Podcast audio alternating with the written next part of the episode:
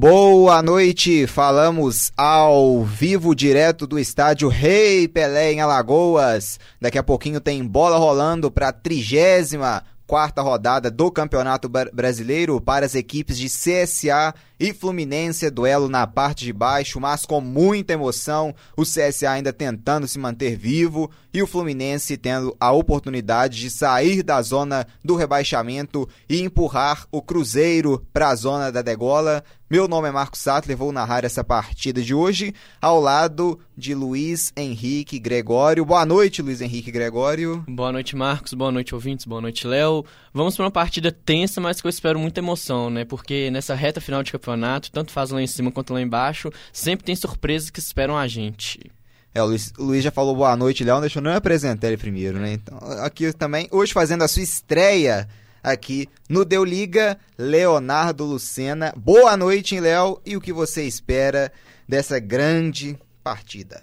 Boa noite, boa noite. É um prazer estar aqui. E, bom, eu acho que a gente vai ter um jogo bem aberto, porque a gente está falando de duas defesas que tomam bastante gol. E, bom, como tá valendo rebaixamento, o Fluminense é um clube grande e tá ali na zona da degola, o, o jogo provavelmente vai trazer bastante emoção pra gente nessa noite de segunda-feira. É, as duas defesas que tomam muito gol, mas para sair gol tem tem que ajudar também, né? Não basta só ter defesa ruim.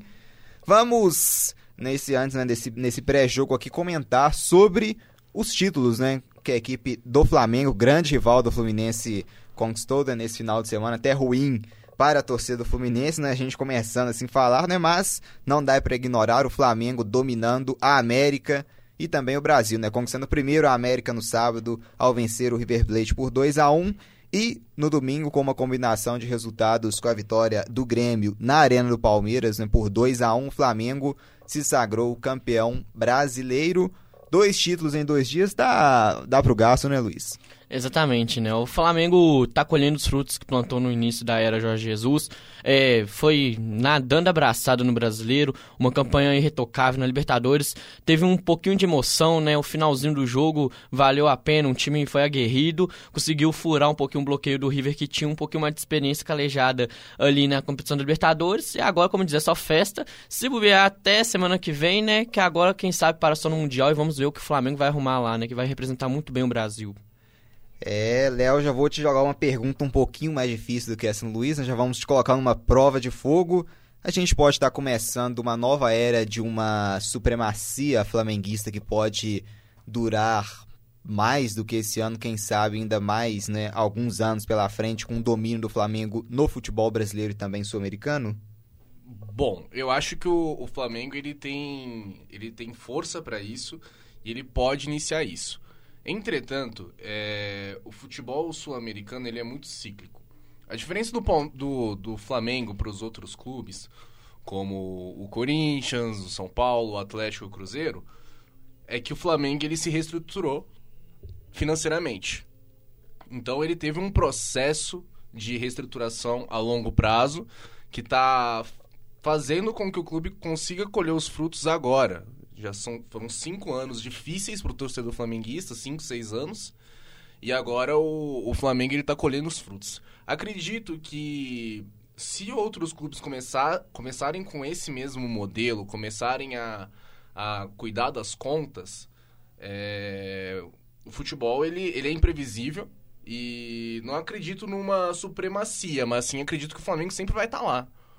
Eu acho que o Flamengo ele, ele tem probabilidade está sempre entre os oito, entre os seis melhores da América do Sul, não só do Brasil. Bom, e o que as outras equipes, hein, Luiz Henrique Gregório, podem fazer, não é? Tirando que não dá para achar dinheiro, né? Do nada, igual o Flamengo achou, para tentar, assim, equiparar ainda o nível do futebol brasileiro e não deixar o Flamengo se sobressair tanto assim. Ah, presta atenção no que o Flamengo fez de diferente dos, dos demais times, né? É presta atenção um pouquinho na mudança tática, performance, porque cada time é um, por mais que o Flamengo tenha investimento de dinheiro. Se você tem uma equipe que não vai ter o mesmo dinheiro, mas for bem treinada, tiver uma união uma saída tática de uma, duas, três estratégias, você consegue bater de frente. Hoje, por exemplo, temos São Paulo, por exemplo, que bateu de frente com o Flamengo, não perdeu pro Flamengo esse ano, empatou as duas partidas. É um time que, teoricamente, está numa crise, não tem muito caixa, o elenco está sempre questionado pela torcida e jogou de igual para igual. O Vasco, no início do ano também, foi, como diz, dito como que vai cair, o Luxemburgo assumiu o time, colocou o time jogando bem, empatou de 4 a 4 um dos melhores jogos do brasileiro desse ano, se bobear o melhor. Então, acho que é isso, cara. Se você não tem um dinheiro, pelo menos, conseguir colocar a sua equipe para jogar para frente, entendeu? É, ver as peças que você tem e analisar direitinho, porque é isso que faz o futebol. Às vezes o dinheiro ajuda muito, mas se você não tiver um treinador que tem uma cabeça boa, que conheça o seu grupo, os seus jogadores e consiga jogar, não adianta ter o dinheiro, não. Acho que é esse um modelo que tem que ser copiado do Flamengo, que juntou o útil ao agradável. Léo, e essa equipe né, do Flamengo se encontrou após a chegada do português Jorge Jesus, né, um treinador. Você vê nessa equipe, se ela ainda continuasse né, no comando do Abel Braga, essa equipe poderia ter ganhado esses dois títulos? Ou você vê de outra forma? Então, eu acho que o Abel Braga, ele ele tá um pouco ultrapassado. Eu acho que em relação ao Jorge Jesus, as ideias do futebol atual, ele tá um pouco ultrapassado. Mas a gente tem que deixar, a gente tem que lembrar que, bom, o Flamengo na mão do, do Abel Braga não tinha Rafinha, não tinha Felipe Luiz, não tinha Gerson. Isso faz diferença. Então, é, acredito que o Abel ele poderia fazer até um pouquinho melhor do que ele fez com esse time atual. Entretanto, tem algumas coisas do Abel que mostram bastante que ele não tinha capacitação para fazer o time do Flamengo jogar igual tá jogando agora. Não tô dizendo que ia jogar mal, mas não ia jogar tão bem. É, a, gente, a, gente, lembra que ele, ele, ele, insistia com, com a Rascaeta grudado na ponta. É, a, gente, a gente lembra que os resultados do Flamengo não eram bons no Campeonato Carioca, que é um campeonato de, de baixo nível. Então, com certeza, o, o time, do, time do Flamengo atual tem peças melhores e o Jorge Jesus potencializou essas peças. E aqui, Luiz Henrique Gregório, Enzo Mangia, nosso grande telespectador, está perguntando quem você acha que está em um melhor, né? Quem você acha né, que está melhor no ano? O Gabigol, o Gabriel Barbosa ou o Bruno Henrique? Cara, é complicada essa pergunta. A gente comenta mais cedo. Eu ainda acho o Bruno Henrique porque ele é considerado o motorzinho do Flamengo é um. Não tem feito tantos gols, né? Obviamente o Gabigol é artilheiro, mas o Bruno Henrique dá a dinâmica do jogo. Junto com o Everton Ribeiro, comanda o Flamengo. Não é à toa que o número de gols, assistência dele é a melhor que aproxima é, porcentagem de aproveitamento. Então eu dou uma temporada mais pro Bruno Henrique e eu daria o, os prêmios para ele. Por exemplo, o Rei da América, por exemplo, eu daria pro Bruno Henrique por essa campanha irretocável que ele vem ajudando muito o Flamengo. Mas sem tirar o mérito do Gabigol, mas prefiro o Bruno Henrique. É, e para você, hein, Léo, Gabigol ou Bruno Henrique? Quem tá melhor, hein, no ano? Eu vou fechar com, com, com, com o Luiz. Eu acho que o, o Bruno Henrique ele é mais importante na temporada no sentido das criações da jogada e decisão. Então, é lógico que o, que o Gabigol é extremamente relevante para essa campanha magnífica do Flamengo. Mas eu acho que o, o, Bruno Henrique ele tem mais peso, eu acho que ele é mais, ele é mais crucial para o sistema flamenguista. Eu vou ser do contra e vou dar o prêmio pro Gabigol. Tem alguém do contra, né? É. E por que? Justifique. Ah, o Gabigol é aquele cara né, que é mais decisivo, né? Querendo ou não, um cara que empurra mais, o cara que empurra mais a bola pro gol. É um cara que já ficou claro na final da Libertadores, né? Que ele apareceu e deu, né? Ele sem, sem o Gabigol não teria o título do Flamengo, né? O cara mostrou realmente, cresceu em momentos decisivos, principalmente no jogo também contra o Santos, que ele fez aquele um belo gol também. Claro, o Everson estava adiantado, mas méritos também do Gabigol. E também pelo poder, né? O artilheiro também da temporada. Então, eu ainda fico, prefiro, claro, o Bruno Henrique fez uma baita temporada, mas para mim ainda fica o Gabigol. E eu deixo no ar, Everton Ribeiro ou Arrascaeta? É, tiveram irregularidades no ano os dois, né? O Arrascaeta começou no banco do, com Abel Braga, o Everton Ribeiro também oscilou em alguns momentos. Na partida contra o River, na final, né, principalmente, o Arrascaeta ficou bem sumido, o Everton Ribeiro também em alguns momentos. Na final contra o River, contra o River eu acho, achei o Everton Ribeiro ainda melhor que o Arrascaeta.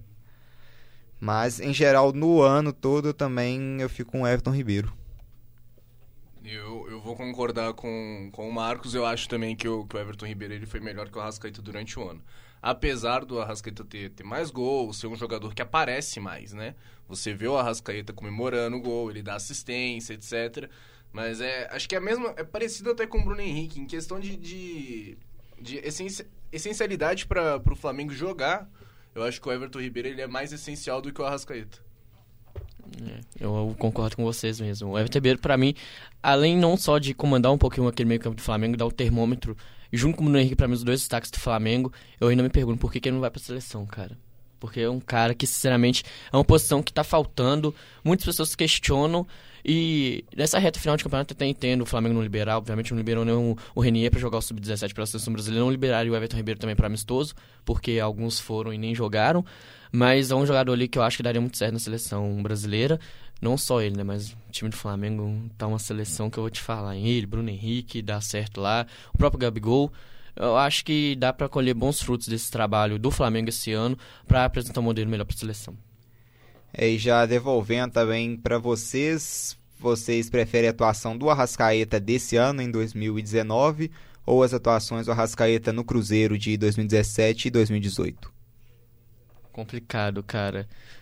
Olha, no Cruzeiro ele era o principal astro, né, cara? Ele não é à toa que até em clássicos ele decidia muito, fez muitos gols em clássicos. E no Flamengo ele é mais uma peça boa no, no tabuleiro de xadrez do Flamengo. Então eu acho que pelo protagonismo fico com o Cruzeiro. Mas pode ter ressalvas pelo elenco que o Flamengo tem pela temporada que foi feita, mas eu preferi o do Cruzeiro também. Léo? É exatamente a, a ressalva que o, que o Luiz falou que eu vou, eu vou ser contra ele. Eu acho que o fato de você jogar com, com o Gabigol e com o Bruno Henrique potencializa o uruguaio. Então eu acho que o Arrascaeta do Flamengo é melhor que o do Cruzeiro. Então vamos começar aqui então a transmissão aqui no estádio Rei Pelé para CSA contra Fluminense, duelo né, na parte de baixo da tabela. Deu liga. Vamos começar então trazendo as escalações de ambas as equipes, começando com a equipe da casa, a escalação do Azulão, a escalação do Centro Esportivo Alagoano.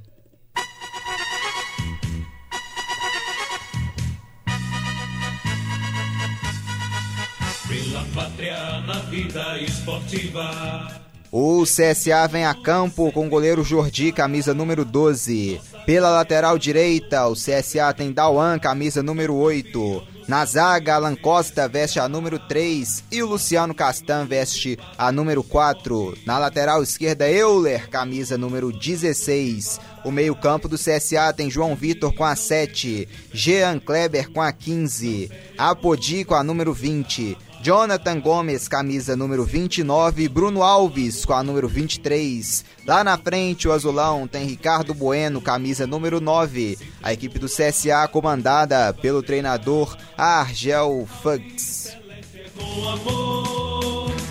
Centro Esportivo Alagoano, no Mutange eterno vencedor. Deu liga. E agora a escalação da equipe visitante, a escalação do tricolor das Laranjeiras, a escalação do Fluminense.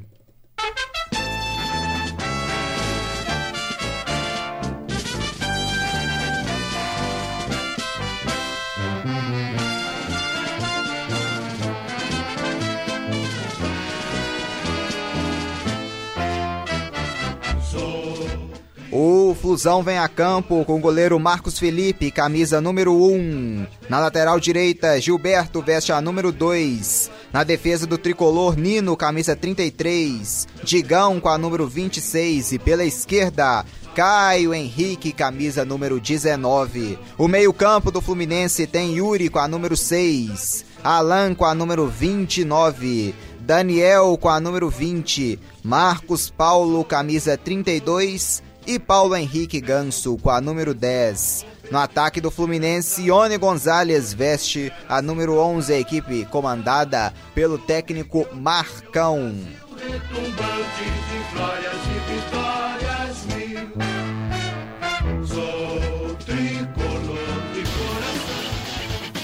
Deu liga.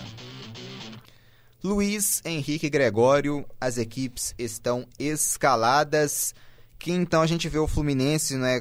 Ambas as equipes com praticamente as suas melhores né, formações, as formações estão sendo utilizadas. Então, quem aqui é favorito aqui para vencer esse jogo, em Luiz? O Fluminense pela camisa ou o CSA pelo fator mando de campo? Eu não consigo colocar um favorito pela situação de, de jogo. Pelos Você dois times. empate, né? É, por- pela situação das duas equipes no campeonato, eu acho muito complicado colocar um favorito, porque a tensão faz o jogo ficar imprevisível. Então, uma bola no finalzinho do jogo ali pode resolver pra lá e pra cá. Às vezes, um time pode jogar muito melhor do que o outro, criar, criar, criar, não fazer o gol, o outro time cria uma chance e faz o gol. Então, acho complicado colocar um favorito no jogo. Me desculpe, mas essa eu vou ficar devendo. Léo, Bom, eu, eu vou na polêmica aqui. Eu acho que o Fluminense é favorito mesmo estando fora de casa. É uma equipe mais completa, é uma equipe que tem algumas vitórias fora de casa. E, bom, pra mim o CSA já tá virtualmente rebaixado. Então, eu acho que o, o Fluminense ele é, ele é mais capaz de vencer. Apesar de que o Luiz tem muita razão nisso, eu não me ficaria nada surpreso com o empate.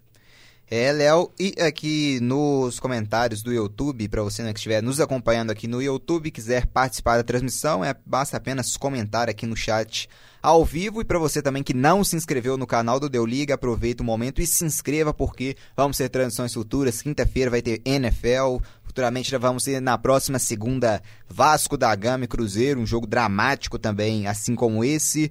E aqui nos comentários, hein, Léo, o Devel GMG está perguntando: em caso de vitória hoje do Fluminense, o Cruzeiro já estaria rebaixado? Acredito que não. Eu acho que o Fluminense é uma equipe limitada e que tem muito jogo ainda pela frente. É, bom, o, o Fluminense não vai disparar. O Cruzeiro, logicamente, depois dessa derrota, vai para a zona de rebaixamento. Mas mesmo com o Cruzeiro fazendo atuações pífias, eu acho o time do Cruzeiro mais time do que o time do Fluminense. Então, pra mim, nada tá rebaixado. Inclusive, eu acho que essa disputa vai até o final do campeonato. Então aqui estamos já no centro do campo, Luiz Henrique Gregório ia falar, mas não vai falar agora, porque o Luiz Flávio vai pitar primeiro o início do jogo. Vamos aguardar então o Luiz Flávio aqui, a arbitragem do Luiz Flávio de Oliveira, ele vai apitar esse jogo entre CSA e Fluminense. Vamos só esperar que a gente vai trazer né, o trio já completo. Trago E agora pra você. Sim, Pode. Luiz Flávio de Oliveira, você já falou, árbitro central. Ele é auxiliado por Marcelo Carvalho Vangassi, árbitro FIFA de São Paulo, e a Neuza Inês Bach, de São Paulo. O árbitro de vídeo é comandado por Marcelo Henrique de Góes, de São Paulo, e os assistentes são Luiz Caneto Belotti e Fábio Rogério Basteiros, todos de São Paulo. É, e aqui no estádio Rei Pelé já tem bola rolando. Começa CSA e Fluminense pelo Campeonato Brasileiro. Deu liga. Primeira posse inicial aqui com a equipe do CSA aqui no meio-campo com o João Vitor, trabalhando ao lado aqui com Alan Costa. Alan Costa recebe, o Podi passou lá na direita, que recebe no meio Jean Kleber. Volta aqui atrás pro Luciano Castan. O Luciano toca ao lado, aqui no lado esquerdo pro João Vitor, recebe. João Vitor volta mais atrás aqui pro Luciano CSA, girando e trocando passes aqui no meio-campo. Recebe aqui o Alan Costa. Alan deixa no meio pro Jean Kleber, devolveu no Alan. Alan abre aqui na direita, recebendo aqui o Dauan. Dauan recebe, trabalhou, Jean Kleber armou aqui no meio campo, vem o CSA aqui buscando ataque, mas prefere voltar tudo lá atrás com Alan Costa, que trabalha pro Luciano Castan, gira a bola, o CSA chegando aqui na região do meio campo, o Fluminense também com sua linha aqui no meio campo com o Marcos Paulo, ao lado dele o Ganso, o Daniel, e vem CSA com o Jonathan Gomes, volta aqui atrás pro Alan Costa, Alan deixa na direita, Dauan recebe, trabalha no meio, Jean Kleber, bola boa aqui na direita, mas não teve aqui o domínio a equipe do CSA no lado direito com o Dauan, a bola acabou saindo, então é arremesso lateral favorecendo o Fluminense na marca de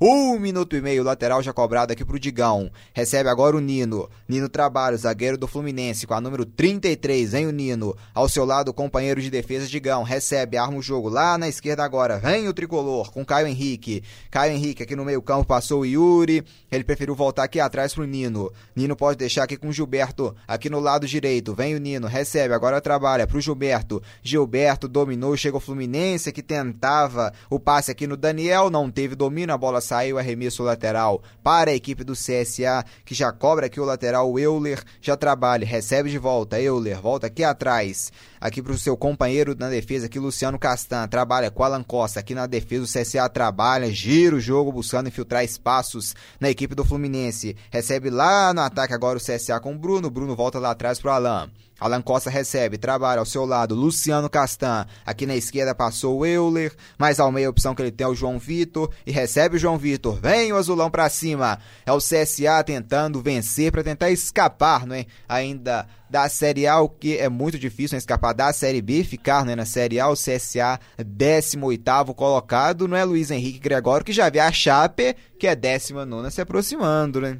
Exatamente, né? Fim do campeonato, sempre tem os times que estão mais, como dizem, com um pezinho na Série B, vindo reagindo. O CSA teve essa reação umas 3, 4 rodadas atrás, deu uma freadinha e se encontra uma situação mais complicada agora. Então agora, mais do que nunca, é a hora, né, de vencer um jogo hoje contra o Fluminense em casa, para tentar embolar ainda mais a briga ali pela última vaga na permanência, porque o que o Léo falou mais cedo, né, a situação da, do CSA já é difícil, já é um virtual rebaixado. A Chape, para mim, já cruzou o cabo, como diz tem aquela esperancinha, mas não acho que chega não. É, que o CSA então necessita urgentemente dessa vitória, o Fluminense também. Com empate, o Fluminense já sai da zona, né? Exatamente, por causa do número de vitórias, né?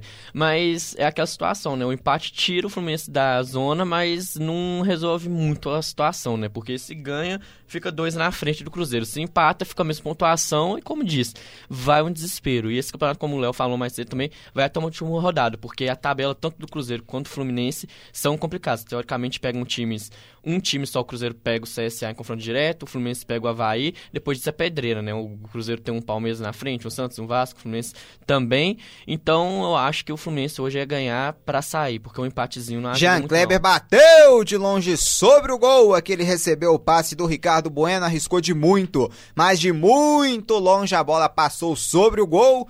A primeira tentativa aqui, né, de bola ao alvo é da equipe do CSA, hein, Léo?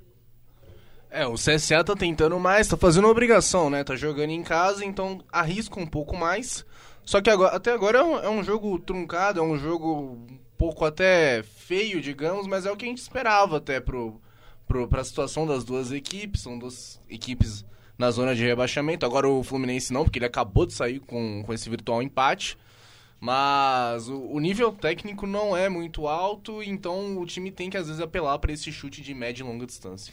Aqui o Euler cobra arremesso lateral pro CSA, trabalhando no meio, a Podi chegou, aqui o Nino rasga, manda a bola aqui para fora, arremesso lateral, favorecendo a equipe do CSA aqui no lado esquerdo, no campo de ataque. Aparece aqui para cobrança o Euler, trabalhando pro Jean Kleber aqui no meio, recebeu, pode bater desde novo, olha, caiu do nada, que bizarro o lance aqui, o Jean Kleber apanhou aqui da bola, tocou aqui pro seu companheiro aqui, o João Vitor, volta aqui atrás, recebe o Euler, carrega Euler, parte da esquerda pro meio, volta mais atrás pro Alan Costa, aqui passou na direita o Dawan, ele prefere aqui no meio com o Jonathan Gomes, o armador dessa equipe do CSA. Trabalha aqui no lado esquerdo pro João Vitor, devolve no meio pro Jonathan Gomes. Jonathan Gomes trabalhou, vem pro ataque, Bruno Alves recebe, faz o drible, encarou a marcação, jolou na frente, chegou aqui, último toque do defensor do Fluminense, foi mandando aqui para fora então, a posse voltando pro CSA quando aqui a gente vê o replay do Jean Kleber, camisa 15, pisou na bola, hein, Luiz Henrique Gregório. É, uma nova tática de drible, né? Que o jogador do Fluminense, mesmo que ele caiu não conseguiu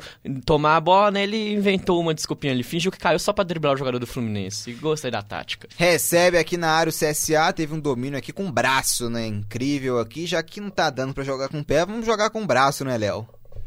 É, não, aqui o, o pessoal ele tá tentando apelar para novas táticas, igual o, o Luiz mostrou já a nova tática do jogador do, do CSA. É, agora não apenas caiu no chão, como usou o braço. Acho que a gente tem tudo aqui para ter um grande jogo de futebol hoje à noite. Trabalho Fluminense, hein? Vem aqui no lado esquerdo, recebe, volta aqui tudo atrás, a bola recuada aqui pro Nino. Nino tem o Gilberto na direita, ele prefere no meio aqui, recebendo o Paulo Henrique Ganso e o Ganso enrolando aqui toda a marcação do CSA. Deu um susto aqui no Ganso, hein?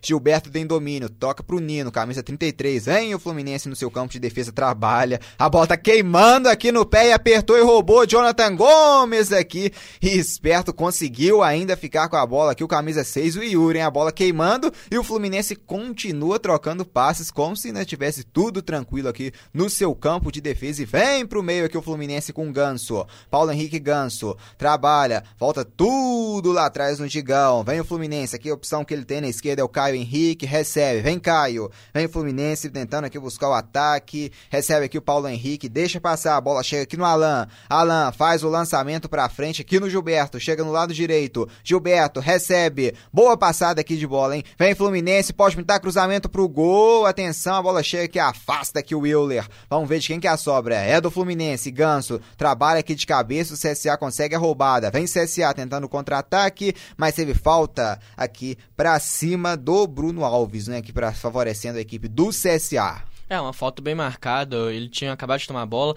ia prosseguir no contra-ataque rápido. O jogador do Fluminense deu aquela bloqueada mínima com o corpo, não teve maldade, mas matou um contra-ataque. Um possível contra-ataque ali, o juiz apitou muito bem. É, Léo, a bola ali queimando, né? No pé da defesa do Fluminense, né? Eu acho que esse, esse vai ser o maior confronto do jogo. Vai ser o Fluminense ele tentando quebrar a linha, tocando a bola no início. É, esse toque de bola, caso você passe da primeira linha do CSA, vai ser, o, vai ser a grande chance pro Fluminense fazer o gol. E ao mesmo tempo o CSA é, apertando a marcação e tentando roubar a bola já no seu campo de ataque para conseguir marcar seu gol. Eu acho que vai ser mais ou menos esse o parâmetro do jogo.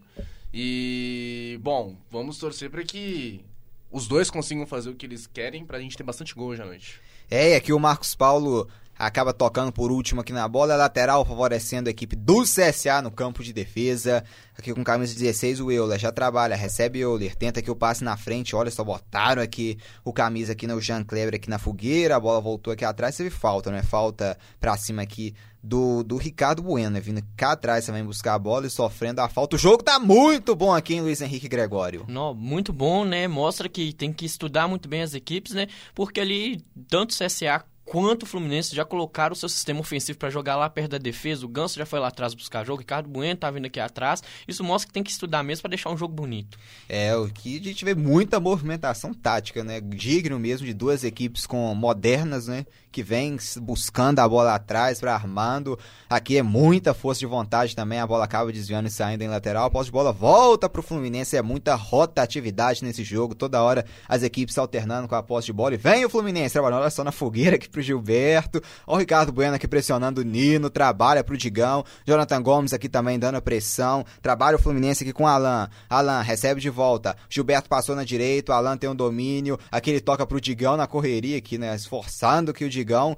para ter que pegar a bola. Digão devolve no Alan. Aqui no meio, recebe Alan, trabalhando aqui no Nino. O Fluminense roda a bola no campo de defesa. O CSA aperta, hein? O CSA aperta, tenta dar o bote, mas o Fluminense consegue ainda jogar com o Daniel. Armou aqui no ataque, a bola buscava o Ione Gonzalez e rouba a bola a equipe do CSA pra cima, andar aqui pro ataque com o Bruno Alves. Foi derrubado, acabou saindo com bola ali tudo, então é lateral que vai favorecer o Fluminense já cobrado. E vem Fluminense, buscando aqui o ataque, recebe aqui o camisa número 6 Yuri, vem pelo meio, abriu o lançamento, é feito pro Ione Gonzalez, chegou primeiro Alan Costa, busca o jogo, já espana a bola pela linha lateral, então arremesso lateral favorecendo a equipe do Fluminense aqui no lado esquerdo na marca de 10 minutos e meio da primeira etapa. Deu liga.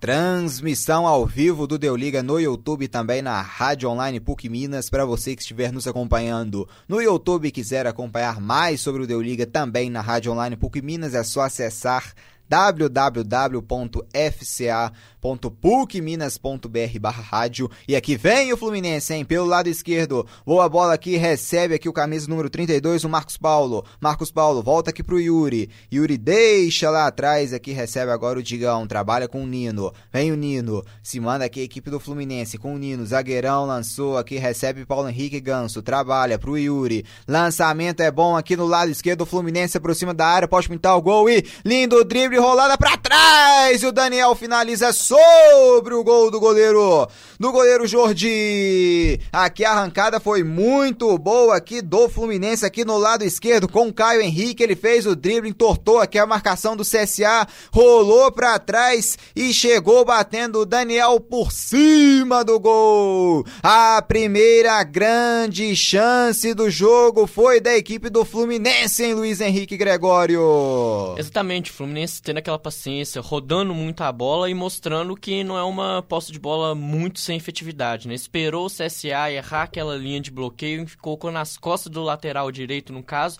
na bola cruzada, tiveram a má sorte da bola dar um quiquinho antes do toque, aí o jogador do Fluminense pegou embaixo da bola, isolou essa bola, mas o Fluminense mostrando um pouquinho do que gosta de fazer, né? Que é ter a calma, rodar muito a bola e quando você menos esperar, lançar muito pelos pontos para conseguir um cruzamento na área.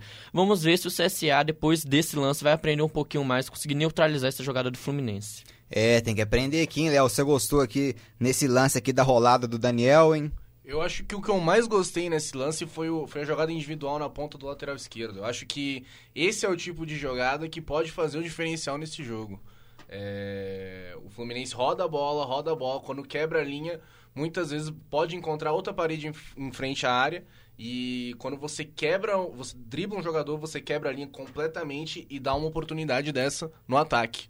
Aqui o Gilberto lançou em direção ao Ione Gonzalez, chegou aqui primeiro e botou na área na fogueira, aqui no desespero aqui do Alan Costa, devolve aqui na defesa, o CSA trabalha, hein? Aqui com o Euler, volta aqui atrás, recebe o Alan Costa. Alan tem o domínio, a marcação do Fluminense aperta aqui dando bote, o Marcos Paulo, CSA toca a bola também, que o Euler devolve, trabalha, Luciano Castan, devolveu no Euler, CSA toca, só os loucos, sabe? O Fluminense roubou, hein? Ione Gonzalez tá na área, dominou, chegou aqui o Alan Costa para recuperar a bola, a bola assim, lá pra frente aqui o João Vitor, camisa 7. Aqui toca nela de cabeça o Bruno Alves. No meio que ele tem o Jonathan Gomes, o Fluminense aperta e já rouba, hein? Daniel trabalha e lançamento aqui no lado esquerdo buscava o Caio Henrique, mas foi muito forte. Em Léo, a gente vê as equipes com pouco né, poder técnico, mas que trabalham após de bola ainda no campo de defesa, né? Isso deixa o jogo com uma adrenalina muito alta. Quem diria que a gente viria uma equipe do Agel Fux tentando fazer uma, uma saída lavoupiana, igual os times do Fernando Diniz, tocando a bola lá atrás. É, bom, eu tô adorando isso. Eu acho que saída, saída de bola de qualidade é o, é o que o futebol tem a melhor a mostrar e tanto ofensivamente pro time que tá saindo, tanto ofensivamente pro time que tá marcando, né? Porque aumenta a chance do outro time conseguir fazer o gol, então é bom pro espectador, que não tá torcendo pros dois times, obviamente. É o jogo aqui, então, muito bom, Luiz Henrique Gregório falando que tá lembrando que como se fosse um Barcelona e Liverpool, com esse toque de bola maravilhoso aqui de ambas as equipes. Só um instante, o jogo não para, hein? Vem o CSA pro campo de ataque, atenção, bica o Nino aqui, manda a bola para fora, mas é, é, nível de futebol europeu, mas tem que ser raiz também, tem que mandar a bola para fora quando precisa, né, Luiz? Oh, exatamente, né? Nem eu vou deixar com o CSA vem pressionando. Vem o CSA, mas o Fluminense já rouba. Yuri recebe. Vem o tricolor tocando a bola aqui no campo de defesa. Bica agora ali pra frente. O Caio Henrique, a bola vai cair lá atrás pro Alan Costa que devolve de novo a bola pra frente. Subiu aqui o Digal, mas ela cai aqui na região do meio-campo pelo lado esquerdo com o Euler. Trabalha aqui, a bola passa pelo João Vitor, chega ao Jean Kleber, devolve no Jonathan Gomes. Jonathan vem buscar o jogo com o armador da equipe do CSA. Jonathan Gomes devolve tudo tudo aqui atrás com camisa 7, João Vitor. Trabalha pro Jonathan. Jonathan Gomes. E enganou aqui a marcação do Ione Gonzalez. Ione deu o bote e tomou, hein? Tomou Ione Gonzalez. Ele tem o domínio. Deixa com o Ganso aqui na direita. Recebe Paulo Henrique. Paulo Henrique Ganso. Trabalha aqui no meio. Pro Yuri. Vem o Fluminense. Yuri gira. Espera que o Marcos Paulo se aproximar. E tem o domínio aqui. O Yuri carrega e toca aqui na esquerda pro Caio Henrique. Recebe. Caio pela esquerda. No meio passou Paulo Henrique Ganso. Deu no Ganso. Ganso buscava o lançamento aqui pro Ione Gonzalez. Gonzalez, a bola ficou ruim, o CSA já rouba e deram nas costas do Apodi, que mesmo assim foi valente, recupera a bola, devolve aqui no lado esquerdo e botaram o Apodi na corrida. E ele corre, hein? Apodi ligou o tubo, opa! Pegou aqui, chegou atrasado aqui o Alan, atropelando o Apodi, é lance pra cartão, hein, Luiz Henrique Gregório? Exatamente, né? Por mais que o jogador do Fluminense não tenha a maldade no lance, infelizmente o Apodi, quando corre, é como diz, quase igual o Bolt, Na corrida, o jogador do Fluminense tentou afastar, deixou as pontas da chuteira no rosto do Apodi, que já cai. O cartão amarelo bem aplicado. Não dá pra ver maldade no lance do jogador do Fluminense, mas é um pouquinho de imprudência, né? O Apodi aproveita. O CSA tem esse ponta que corre pra caramba, então é aquele estilo. Quanto você aguenta correr que eu vou tocar quase lá na linha de fundo, você vai, que assim, quem sabe a gente consegue um cruzamento. Eu acho que é a grande oportunidade do CSA de tentar fazer um gol é em jogadas assim. É, Léo, o Apodi que ligou o turbo, né? Muito veloz, com um bico né, da defesa pra frente. O Apodi não quis nem saber, foi lá e pegou, hein? É, não, ele mostrou, ele mostra essa característica desde os tempos de, de Chapecoense, que a gente vê ele na Série A. E, bom, a gente tem que ressaltar que essa jogada ela é, ela é, ela é originada na, na, perda de bola do Fluminense, num contra-ataque que ia ser puxado pelo Fluminense e o Paulo Henrique Ganso atrasou o contra-ataque. É, eu acho problemático a maneira como ele ficou parado enquanto os jogadores do Fluminense passavam. E isso mostra muito como ele acabou ficando a eterna promessa e não rendeu na Europa. Um jogo mais rápido, dinâmico, que ele atrapalhou e atrapalhou o contra-ataque do Fluminense, gerando nessa boa oportunidade para o CSA.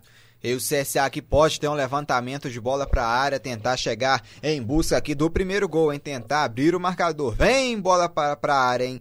Quem sabe na bola parada o placar pode ser aberto aqui no estádio Rei Pelé, marca de 17 minutos de jogo. Levantamento é feito, atenção, vem o toque de cabeça, o bate-rebate afasta que o perigo a defesa do Fluminense, a bola vai cair lá atrás com camisa 7, o João Vitor que tem o domínio. Já devolve lá pro campo de ataque, quem recebe aqui no lado esquerdo, lançamento é bom pra área, subiu aqui o goleirão na divisa aqui com a Podi.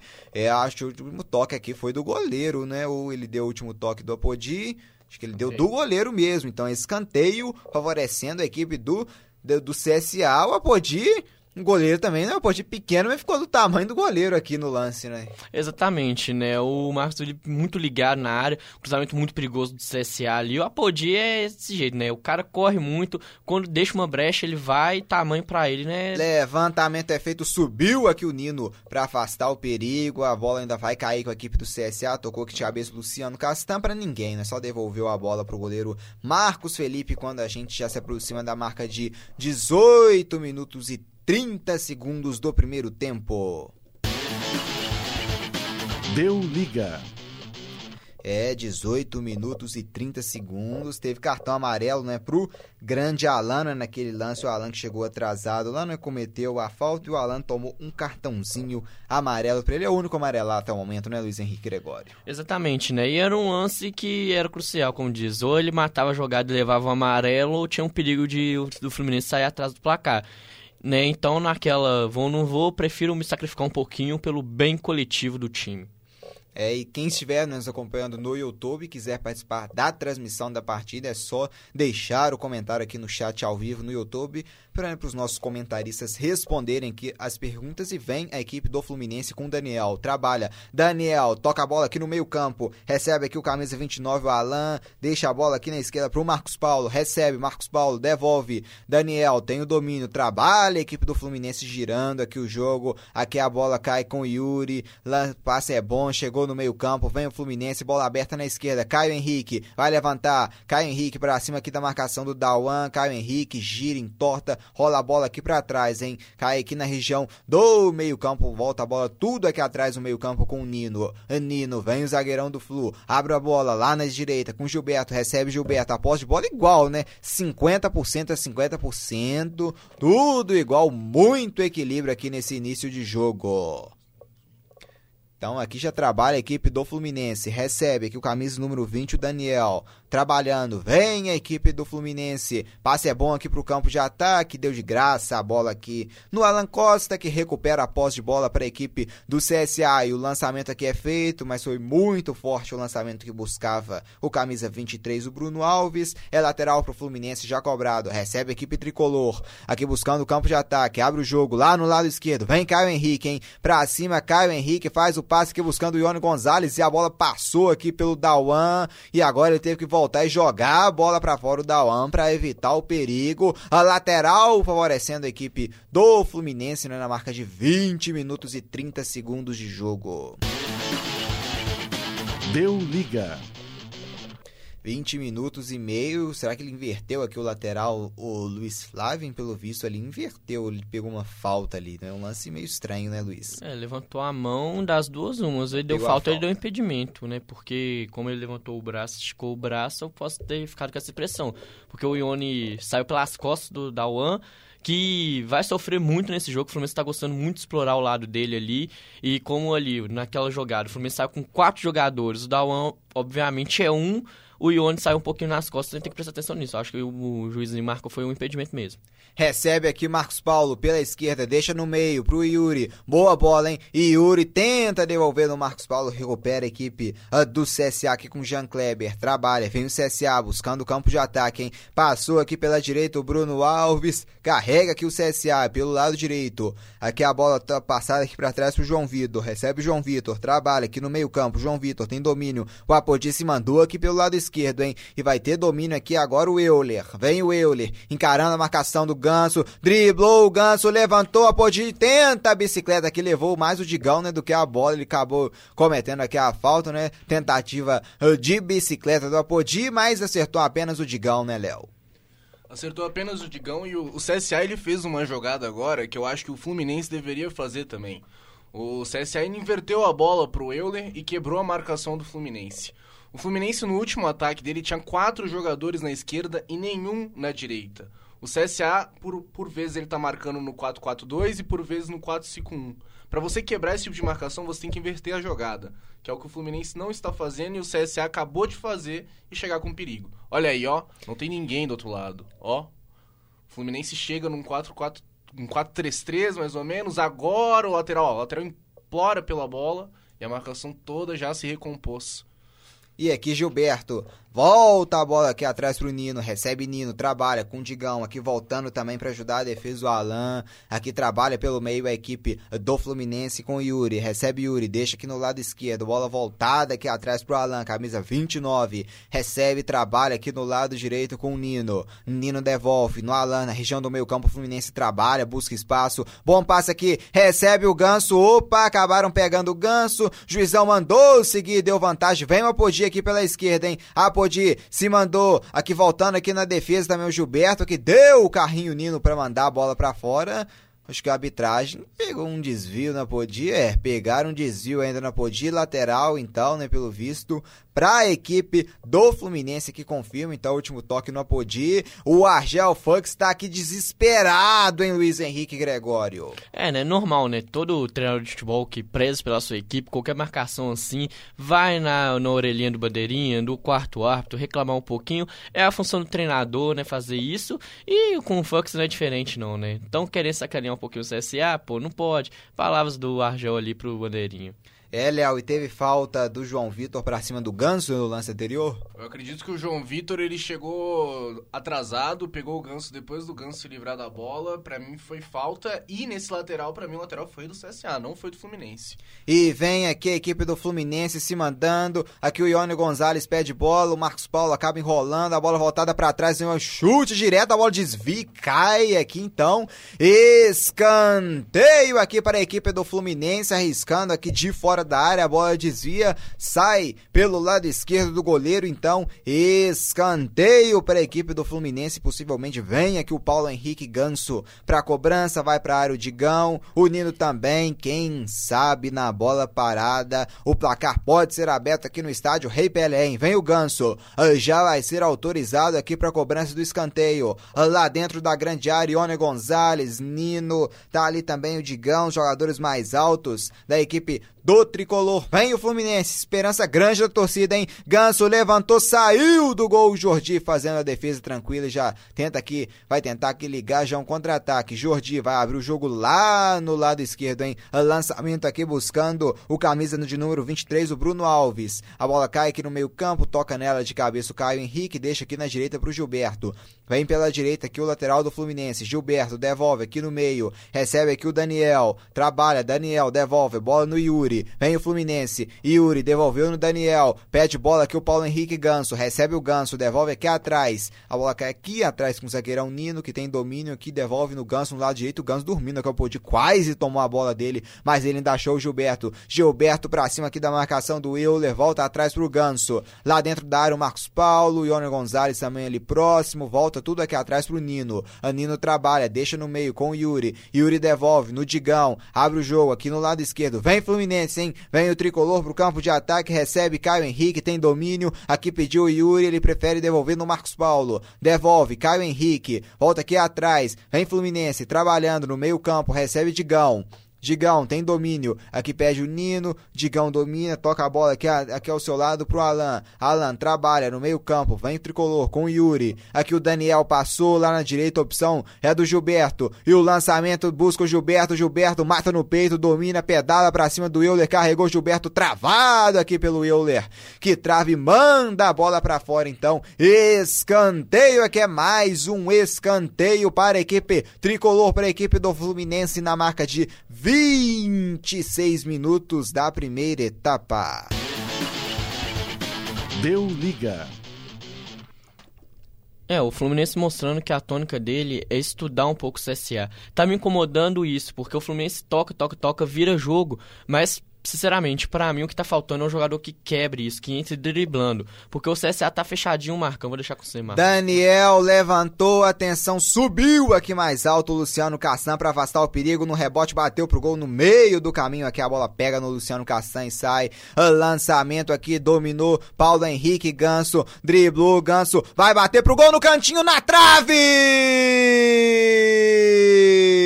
Jogadaça aqui do Paulo Henrique Ganso. A bola pega na trave. E aqui no contra-ataque tenta a equipe do CSA e sofre falta aqui, né? Vem vindo com tudo aqui o Bruno Alves. Acabou sendo atropelado. Mas no lance anterior, o chute do Ganso carimbou a trave, hein, Luiz Henrique Gregório? É, mostrando que a alternativa do chute de longa, média distância é uma alternativa plausível, né? O CSA joga fechadinho. Na cobrança de escanteio não é diferente, né? Muitos jogadores na área, sobrou uma brecha ali, chuta pro gol, como diz. Essa bola foi caprichosamente na trave ali, assustou todo mundo, é uma alternativa, né?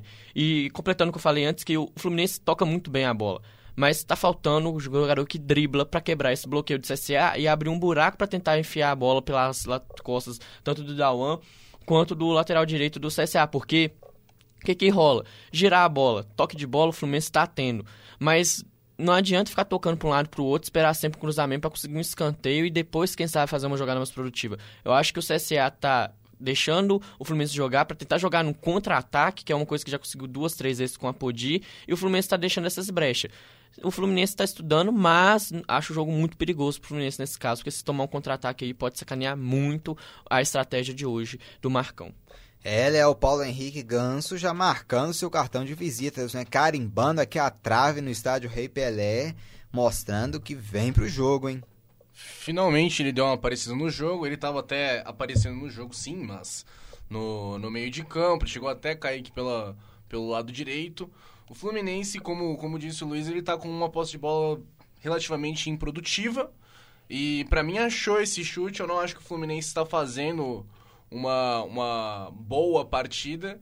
E se não conseguir realmente quebrar a linha, num contra-ataque pode tomar um gol. Mesmo com esse momento bom do Fluminense, eu acho que o Fluminense está melhor que o CSA, mas mesmo é, corre riscos aqui, o Fluminense não pode correr risco.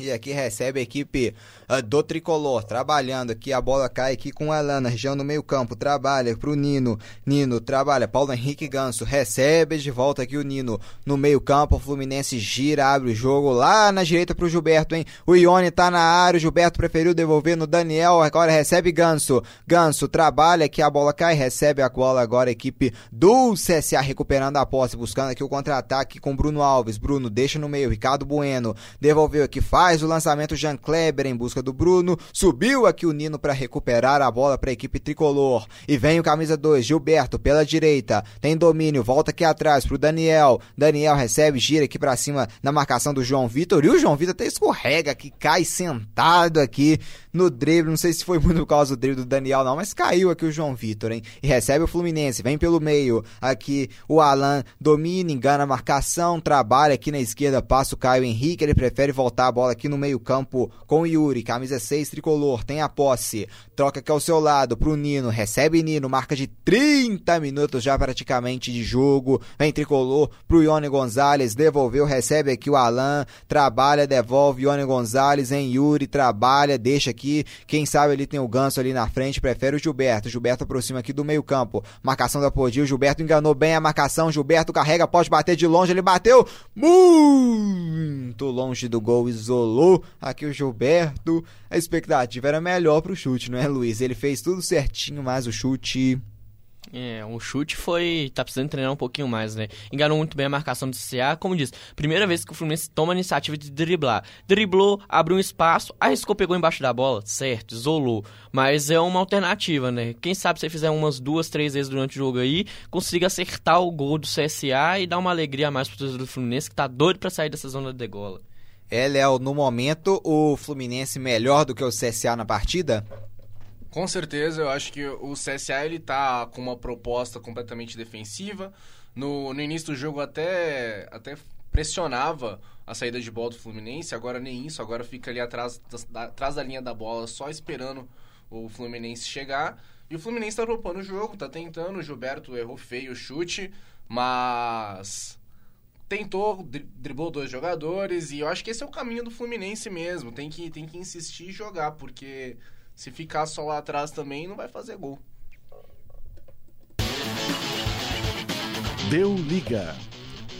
31 minutos de jogo, o CSA tem uma falta, faz o lançamento para a área, subiu aqui o Nino para afastar e a bola cai aqui no meio com a empurrada aqui o Marcos Paulo. Tem que parar o jogo aqui agora. O Luiz Flávio vem tentando aqui o contra-ataque. O Marcos Paulo foi empurrado. Isso é lance para cartão, né, Luiz Henrique Gregório? Concordo com você, Marcos, porque o jogador do CSA foi só é. no corpo, né? Ele provavelmente estaria sozinho, sim, mas como diz, é sozinho ele com o goleiro do Fluminense, né? Do CSA, né? O Jordi. E ali um empurrãozinho, um cartão amarelo daria. Para mim, o Luiz Flávio de Oliveira ali economizou no cartão. E aqui recebe o Nino. Pela direita aqui tinha o Gilberto. Ele prefere o toque aqui com o Alan. Alan caindo aqui pelo lado direito. Passou o Daniel. Chegou aqui a marcação do João Vitor para roubar a bola para o CSA. Que o Apodi é derrubado. Falta, né? Falta então para cima do camisa né, de número 20 da equipe do CSA. Falta do camisa 6 Yuri do Fluminense em cima do Apodi, então é falta favorecendo a equipe do CSA ainda no campo de defesa um pouco atrás da região do meio-campo. Aqui o Apodi orienta e já cobra a falta a equipe do CSA, que atrás recebe o camisa 3 Alan Costa. Alan abre lá na direita pro Dawan, aqui no meio-campo quem tem domina é Jean Kleber. Jean busca aqui o Bruno Alves, domina Bruno, no pé de ferro ele ganha. Aqui do Yuri, volta aqui atrás ainda o Bruno, buscando o passe, Jonathan Gomes, deixa aqui no lado, Jonathan Gomes rola rola a bola aqui atrás pro Bruno. Aqui quem domina é Jean Kleber. Jean Kleber volta tudo aqui atrás pro Alan Costa. Ali ele tem o Luciano Castanha, companheiro de defesa. Ele prefere ainda o passe pro Bruno. Aqui lança, mata no peito, tem domínio. Fluminense rouba a bola aqui no campo de defesa. A com o Digão. Digão domina, deixa no meio. Alan recebe. Vem equipe tricolor aqui tentando cadenciar um ataque. O 0 a 0 é melhor ainda pro Fluminense, né? Porque vai saindo da zona, mas a vitória, sem dúvida, que é muito fundamental pro Fluminense distanciar um pouco, né? Da equipe do Cruzeiro. E aqui tem o domínio Nino. E dormiu aqui o Yuri, roubou o CSA, hein? Vem Jonathan Gomes. Passou aqui pela direita o Bruno Alves. Jonathan recebe, demorou muito aqui. Agora ele solta a bola pro Bruno Alves. Bruno mandou na área, ele em direção ao Ricardo Bueno. Afasta aqui a defesa do Fluminense. A bola cai lá atrás no campo de defesa do CSA. Aperta o Fluminense, o Alan Costa teve que voltar tudo lá atrás pro Jordi. O Jordi trabalha, Luciano Castan devolve aqui no Jordi. Tem o domínio, o goleiro, camisa 12 da equipe do CSA. Trabalha agora, Luciano Castan passou aqui na esquerda o Euler. Ele carrega o zagueirão, hein, chegando na região do meio-campo. Agora abre na esquerda pro Euler. A Podi passou, Euler puxou pro meio. Ricardo Bueno recebe, faz o pivô tentando devolver aqui no Apodi. Ele errou o passe, sai agora a equipe do Fluminense pela direita com com Gilberto. Ah, vem Gilberto pro campo de ataque, segue igual tudo 0 a 0 0 pro CSA 0 pra equipe ah, do Fluminense aqui no estádio Rei Pelé em Maceió, no estado de Alagoas 0 CSA 0 Fluminense trigésima a quarta rodada, o encerramento da trigésima quarta rodada ah, do Campeonato Brasileiro tem domínio aqui no meio-campo a equipe do Fluminense com Yuri trabalha aqui com o Nino, recebe o zagueiro, trabalhando, devolvendo aqui a posse de bola pro Yuri na região do meio-campo. Yuri voltando aqui na zaga para buscar jogo. Paulo Henrique Ganso devolve no Digão. Digão recebe, deixa no meio pro Yuri, ajudando aqui como se fosse um terceiro zagueiro. Yuri abre o jogo lá na direita pro Gilberto. Marcação da Podi chegou. O Gilberto devolve a bola aqui no Daniel. Derrubado aqui agora, né? O camisa 29 da equipe do Fluminense. O Alan, falta já cobrada. Alan trabalha aí. Bom drible do Gilberto, carregou, ele erra o passe. O drible foi muito bom, mas faltou precisão no passe, hein, Léo? Mais um bom drible, bom drible do, do Gilberto. Ele tá conseguindo quebrar essa marcação. E por pouco, se ele acertasse o passe, o Fluminense ia estar numa ótima situação de gol. É, o Fluminense aqui com domínio crescendo, encurralando a equipe do CSA na partida, hein? Teve falta aqui, mas teve vantagem agora para o jogo. Amarelo aqui, né? Pro Apodi. Então, pela falta que não é cometida na região do meio-campo, tá caído aqui, né? Cartão amarelo aqui pro Apodi em Luiz Henrique Gregório. Ele atropelou aqui o Alan, né? É, deu aquele descontinho da falta anterior, né? Chegou um pouquinho atrasado no lance. Aí, como diz, né? Pegou só o Alan, colocou ele no chão, saiu sem reclamar mesmo. O Luiz Flávio mantendo o jogo nas mãos mesmo, sem ter nenhum jogador crescendo pra cima deles e vem o Fluminense de novo. Vinha o Fluminense, porque aqui o Euler já desarma, já recupera a posse de bola para a equipe do CSA. Vem Jonathan Gomes pra cima da marcação. Jonathan Gomes chamou pra individualidade. Ele tentava que o Apodi errou o passe deu nos pés do Gilberto, que agradece e recupera a bola pro tricolor carioca. 36 minutos de jogo. Deu liga. Zero pro CSA, zero também pro Fluminense. Recebe, vem Fluminense na direita com Gilberto, hein? Gilberto levantou, botou nas mãos o Jordi. Assim não, hein, Gilberto? Gilberto tá mal nos passes hoje, não é, Luiz Henrique Gregório? É, nos passes ele tá um pouquinho abaixo, mas questão de proposta de jogo, ele é o principal jogador do Fluminense. Vou deixar com o CSA vem chegando com perigo. Vem o CSA, Podi, e levou a melhor pra cima do Gilberto. A Podi levantou, vai vir o toque de cabeça, subiu o Digão pra afastar o perigo. Aqui ainda toca nela de cabeça, o João devolveu, bateu pro gol, a bola travou, a bola mascou aqui no chute do Jean Kleber. O Apodi aqui enganou, mas enganou bonito. Aqui, né, o Gilberto, hein, Léo? O CSA tá chegando com mais perigo ao gol, aparentemente. Tem menos posse de bola, o Fluminense tá com mais de 60% de posse de bola, mas quando o CSA chega, chega com perigo. O Fluminense está em, em, em, situações difíceis, é, os dois volantes do Fluminense estão amarelados, o, o Alan acabou de cometer uma falta e pode correr o risco de tomar um cartão vermelho, e é nessas horas que a gente vê que o Fluminense está tá realmente sobre muito perigo nesse jogo. Teve cartão, né, né, Luiz? Teve, teve cartão pro Yuri Lima, numa falta antes da bola chegar no Apodi, ele chegou por trás do jogador do CSA, o Luiz Soares de Oliveira deixou o jogo seguir ali, amarelando o Yuri Lima, e é o que o Léo falou, né, o CSA tá com mais objetividade, toca um pouco mais rápido a bola, e assim oferece um perigo a mais pro Fluminense. O jogo, teoricamente, tá com domínio do Fluminense, mas em termos de objetividade, eu acho que o time do CSA tá mais objetivo do que o Flusão. Recebe aqui a equipe do Fluminense. Digão tem domínio na região do meio-campo. Trabalha, deixa aqui com camisa 33 o Nino. O Gilberto é opção, ele prefere aqui no meio. Daniel volta tudo aqui atrás pro Digão. Vem Fluminense, hein, Digão? Trabalhou, abriu aqui na esquerda. Recebe. Caio Henrique, devolveu o Caio. Aqui a bola pro Alan. Busca o passe. Vem Fluminense, hein? Marcos Paulo. Abriu o jogo aqui na esquerda pro drible. Aqui rouba a bola que o Dawan tenta sair. Teve falta aqui, não é? Empurrado aqui na região do meio-campo Jonathan Gomes. Falta então, né, do Yuri para cima do Jonathan Gomes na marca de 38 minutos e 30 segundos de jogo. Deu liga. Estádio Rei Pelé em Alagoas, trigésima quarta rodada do Campeonato Brasileiro, zero para o CSA, zero também pro Fluminense, o resultado que vai tirando o Fluminense da zona do rebaixamento e vai empurrando o Cruzeiro, né, empatando em número de pontos, mas o Fluminense levando vantagem do número de vitórias né, na classificação. E o Fluminense tem domínio aqui no campo de defesa com o Gilberto. Volta tudo lá atrás, a bola cai lá atrás pro goleirão Marcos Felipe, que trabalha com o Digão. Digão devolve a bola aqui no Marcos. Olha o Apodi dando bote. O Apodi quando corre aqui. Desesperam bastante aqui a marcação do Fluminense. Teve cama de gato aqui, né? Do, do Daniel aqui, né? Pra cima do, do jogador do CSA. Pra cima do João Vitor. Não é Luiz Henrique Gregório? É, cama de gato. Aquela jogada perigosa. Uh, meio maldosa. Meio um pouquinho sem maldade. Não não tem como calcular como que o jogador do CSA iria subir, né? Caiu de cabeça ali, os jogadores do próprio Fluminense já vão dar aquela acudida bom que dá aquela paradinha no jogo a favor do Fluminense para colocar a cabeça no lugar para tentar achar uma forma de anular o CSA que está crescendo um pouquinho mais esse fim de jogo e no caso do CSA dar aquela esfriada para pensar melhor o que pode fazer nessa cobrança de falta aí para tentar surpreender o Fluminense. É, Léo, quem tá mais próximo aqui de abrir esse placar aqui no Rei Pelé? Olha, se a gente for pegar pelas estatísticas, o Fluminense não tem nenhum chute a gol. O Fluminense chuta mais, mas chutou cinco vezes para fora. O CSA pelo menos tem um chute ao gol. E, bom, tá chegando com mais perigo, é o que a gente tem falado. Tem falta perigosa agora. É, o Fluminense com os dois volantes amarelados vai sofrer mais perigo e lá vem o CSA. Lá vem aqui o CSA, o toque de cabeça, a bola vai entrando, passa muito perto da trave.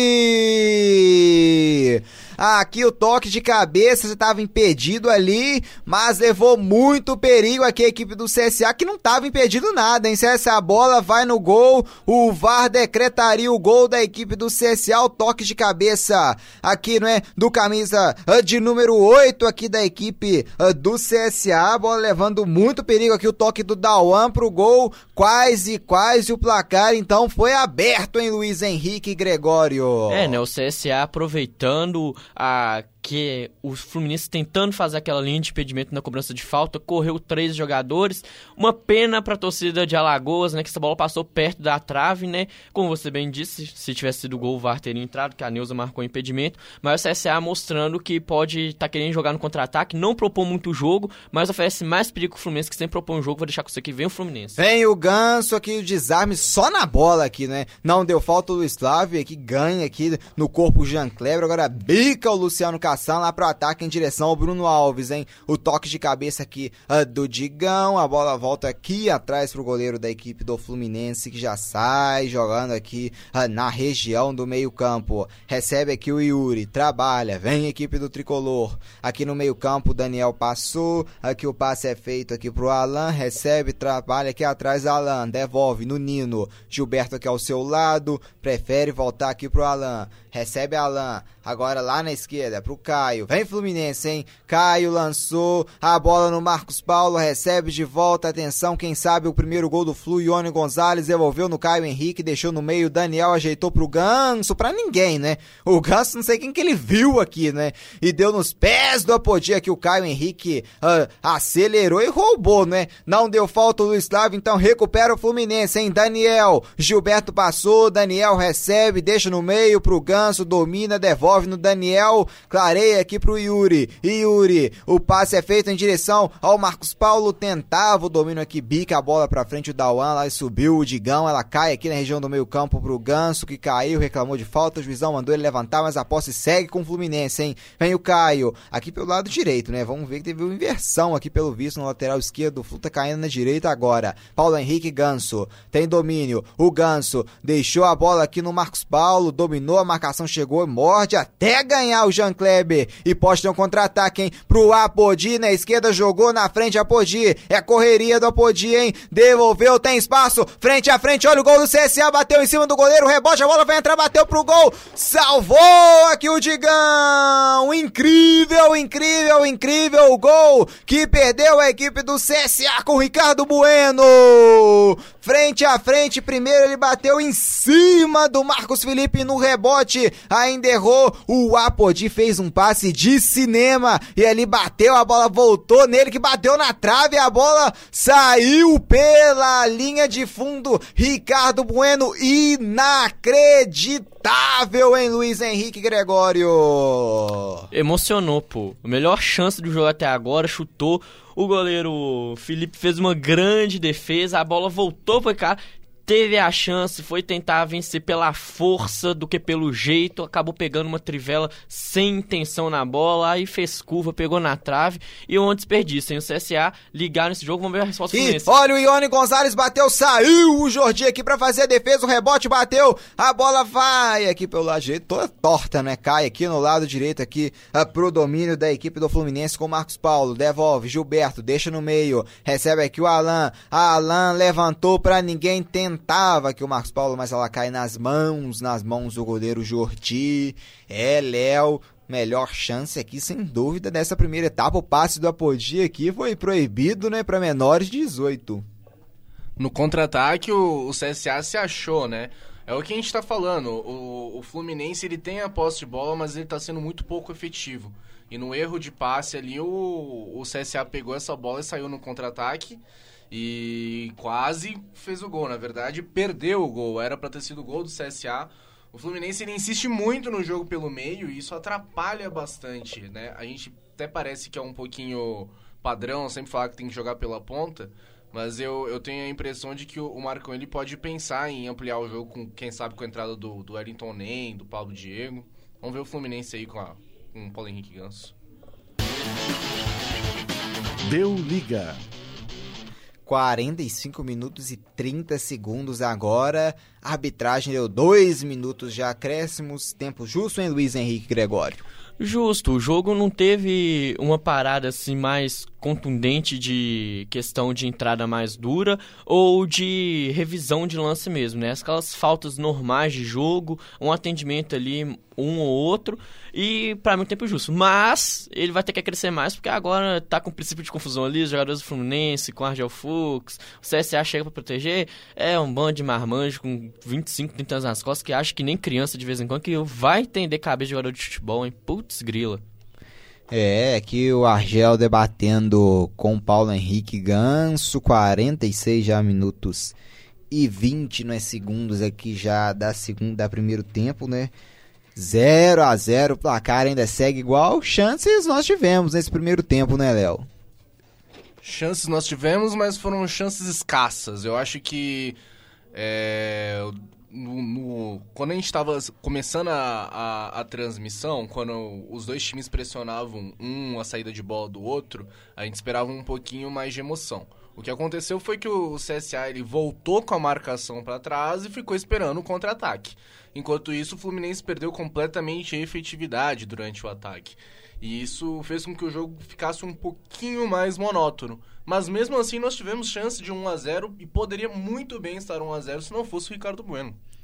É, ou até mais, né? O Fluminense também pecando muito, né, nas nas finalizações aqui, tá saindo mancando aqui. Eu acho que esse, esse, é o camisa 6 o Yuri, né, Luiz? É, né? Aquela entradinha de última ali, sentiu o tornozelo.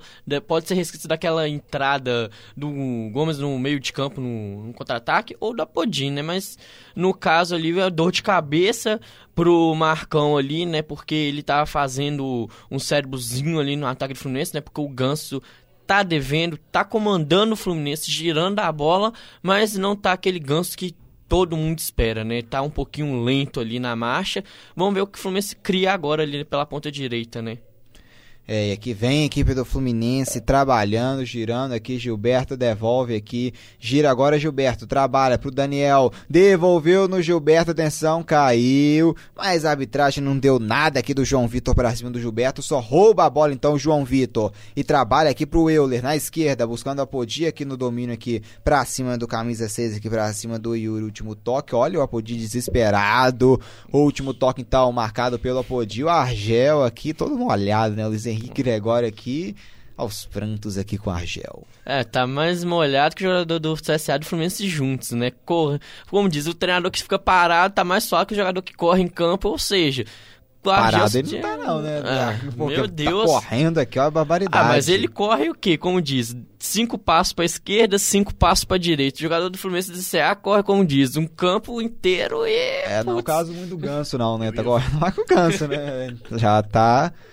Apita então pela última vez aqui o Luiz Flávio no primeiro tempo. Deu liga. Zero para a equipe do CSA, zero também pro Fluminense, estádio Rei Pelé. O Fluminense vai saindo da zona aqui momentaneamente. Nesse primeiro tempo, teve bola na trave, teve alguns erros de passe, né? Poucos, mas teve. Trabalhando então aqui para né, voltar melhor aqui para a segunda etapa, ambas né, as equipes. Então, daqui a pouquinho a gente vai estar de volta para todo o segundo tempo de CSA e Fluminense.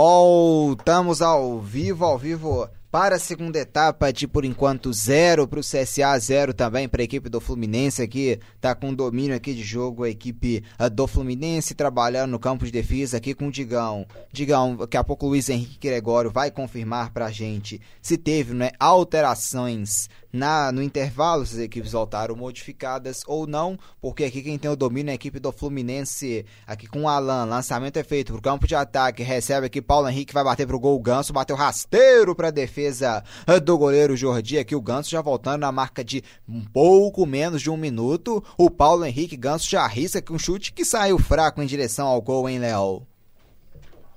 Já, já começa o jogo arriscando um pouquinho mais o Fluminense, porque essa, é- essa tem que ser a, a mentalidade de quem quer fugir da, da zona de rebaixamento. Vamos ver se o, se o Fluminense muda a postura dele em relação ao CSA na, na primeira etapa, em que o CSA teve muito mais oportunidade, mesmo tendo um pouco mais de 30% de posse de bola. Teve alterações em Luiz Henrique Gregório. Não, não até agora. As duas equipes voltam iguais para o segundo tempo. É, e aqui no YouTube nós tivemos alguns comentários aqui no intervalo. E aqui, né, quem está participando aqui é o Gustavo Helvas, que está perguntando: vocês acham que o Mengão pode ganhar do Liverpool? Olha, futebol é jogado. Então, até lá, sinceramente, na teoria, o Liverpool é mais time. O Klopp tem um time muito bom na mão. Não vai poupar. Vou deixar com você que o Fluminense vem chegando aí. Vem o tricolor em direção aqui com o Ione Gonzalez, aqui saiu do gol Jordi. O Alan Costa ele quase chocou com o goleiro, né? Não confiou muito nessa área do Jordi, ele foi junto e acabou se chocando aqui com o Jordi, né? É, né? Aquela conferida ali final, né? Vai que o- se o amigo ali não colaborar, né? Ainda bem que foi uma trombadinha, mas não machucou os dois.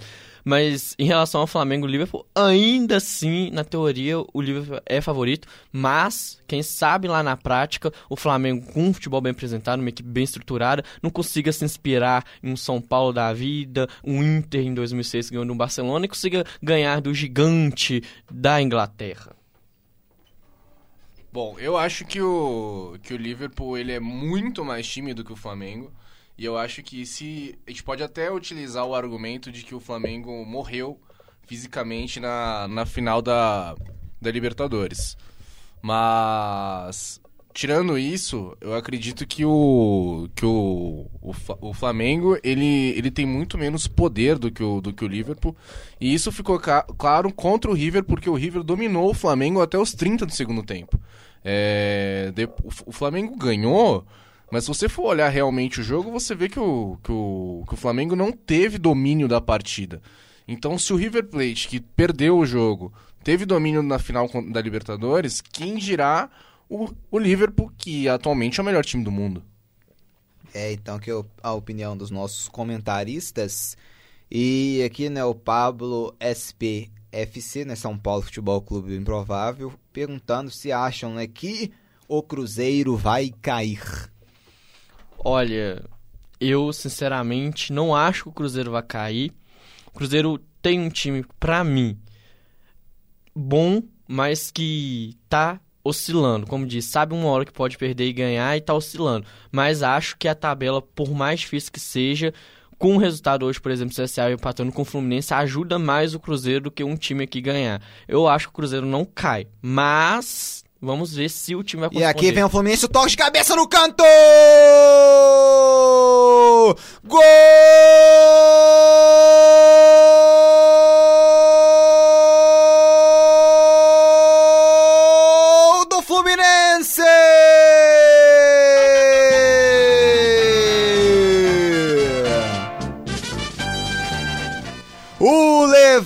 levantamento de bola pra área num timing perfeito pro Ione Gonzalez testar a bola pro fundo do gol. Pela esquerda, Marcos Paulo cavou a bola na área, na cabeça do Ione Gonzalez. Aí ficou fácil, foi só testar a bola no canto do gol e agora. Estádio Rei Pelé tem o marcador aberto. Ione Gonzalez explodindo de alegria a torcida tricolor. Em Alagoas, no Rio e também em todo o Brasil agora. Zero pro Fluminense, zero pro CSA, um pro Fluminense em Luiz Henrique Gregório. Uma bela jogada do Fluminense pela ponta esquerda, um levantamento perfeito, o Ione cabeceando, tirando do Jordi, colocando o Fluminense na frente. E é o que eu falava, né? Agora complicando o Cruzeiro, né? Então agora o Cruzeiro tá um pouquinho mais complicado. O Fluminense, vamos ver como que vai ser a reação do CSA é, após esse gol, se vai sair mais, se vai propor o jogo e vai deixar os contra-ataques pro Fluminense, ou se vai ser o contrário, se o Fluminense fazendo esse gol se anima um pouquinho mais, consegue ter um pouquinho mais de velocidade nas suas jogadas e aumentar o placar para, como diz, facilitar mais ainda a vida sua e dificultar ainda mais a do Cruzeiro aqui que nossos irmãos estavam perguntando sobre. É, saiu, até que enfim saiu o gol, hein, Léo? É, eu acho que, aproveitando a, a pergunta do, do, do, nosso amigo da, da transmissão, o Pablo, é, eu acho que o Cruzeiro vai cair. Eu acho que a, a, a, sequência do Cruzeiro é muito difícil e eu acho que o time não vai virar chavinha. Eu acho que o Cruzeiro ele tá fazendo uma trajetória de time grande rebaixado. E agora com esse gol do Fluminense, bom, a gente tem muito jogo ainda, faltam 40 minutos, mais os acréscimos, então tem, tem muito jogo ainda. O CSA ele vinha melhor no primeiro tempo. Mas, bom, a gente tá falando de um dos piores ataques da liga. A gente tá falando do CSA e eu acho que o CSA não vai ser capaz de virar esse jogo. Talvez um empate possa vir, porque o, a defesa do Fluminense também não é grandes coisas. Mas é isso, esse 1x0 aqui credencia o Fluminense a não ser rebaixado nessa temporada. Vamos ver como é que vai, vai ser o, o decorrer do jogo. Lá vem o Fluminense. Deu liga. Aberto o placar aqui no estádio Rei Pelé e Oni Gonzalez. Vai ter substituição aqui na equipe do Centro Esportivo Alagoano. Vai entrando aqui no lugar do, do camisa 8 do Dauan.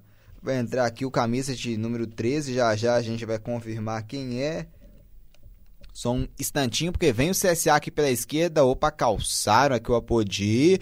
Parado o jogo, então é falta perigosa aqui para a equipe do CSA na lateral aqui da grande área, no lado esquerdo. Qual a substituição, hein, Luiz Henrique Gregório? Aqui a internet não tá me ajudando, eu não estou conseguindo conferir. Já já eu passo a informação completinha para vocês, ouvintes. Vamos ver então quem saiu. Confirmação que a gente tem que saiu da OAN.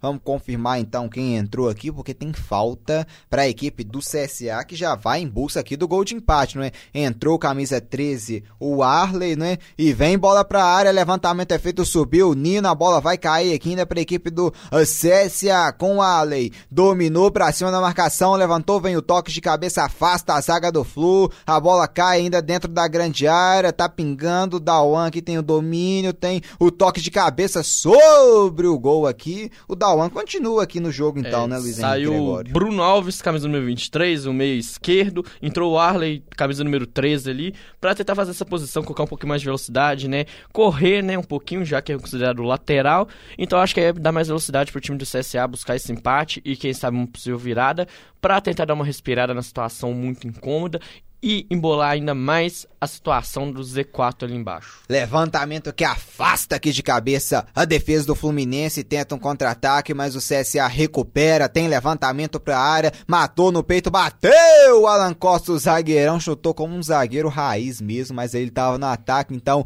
isola a bola aqui pra cima, pra cima, sobe muito a bola aqui no chute do Alan Costa no estádio Rei Pelé em Alagoas. Deu liga.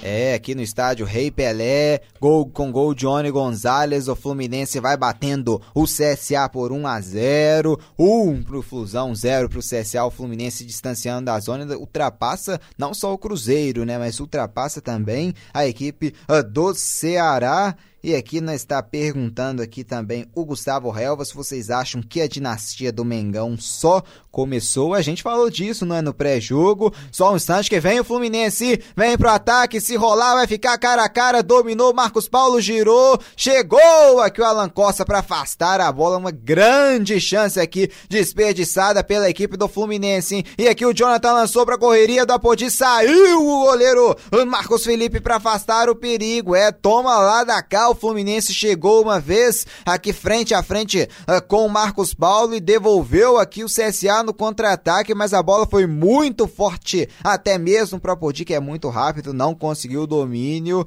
É, ficou animado aqui o jogo e tem domínio aqui a equipe do Fluminense com o Alan, domina Alan, trabalha pro Nino, devolve o Nino pro Alan.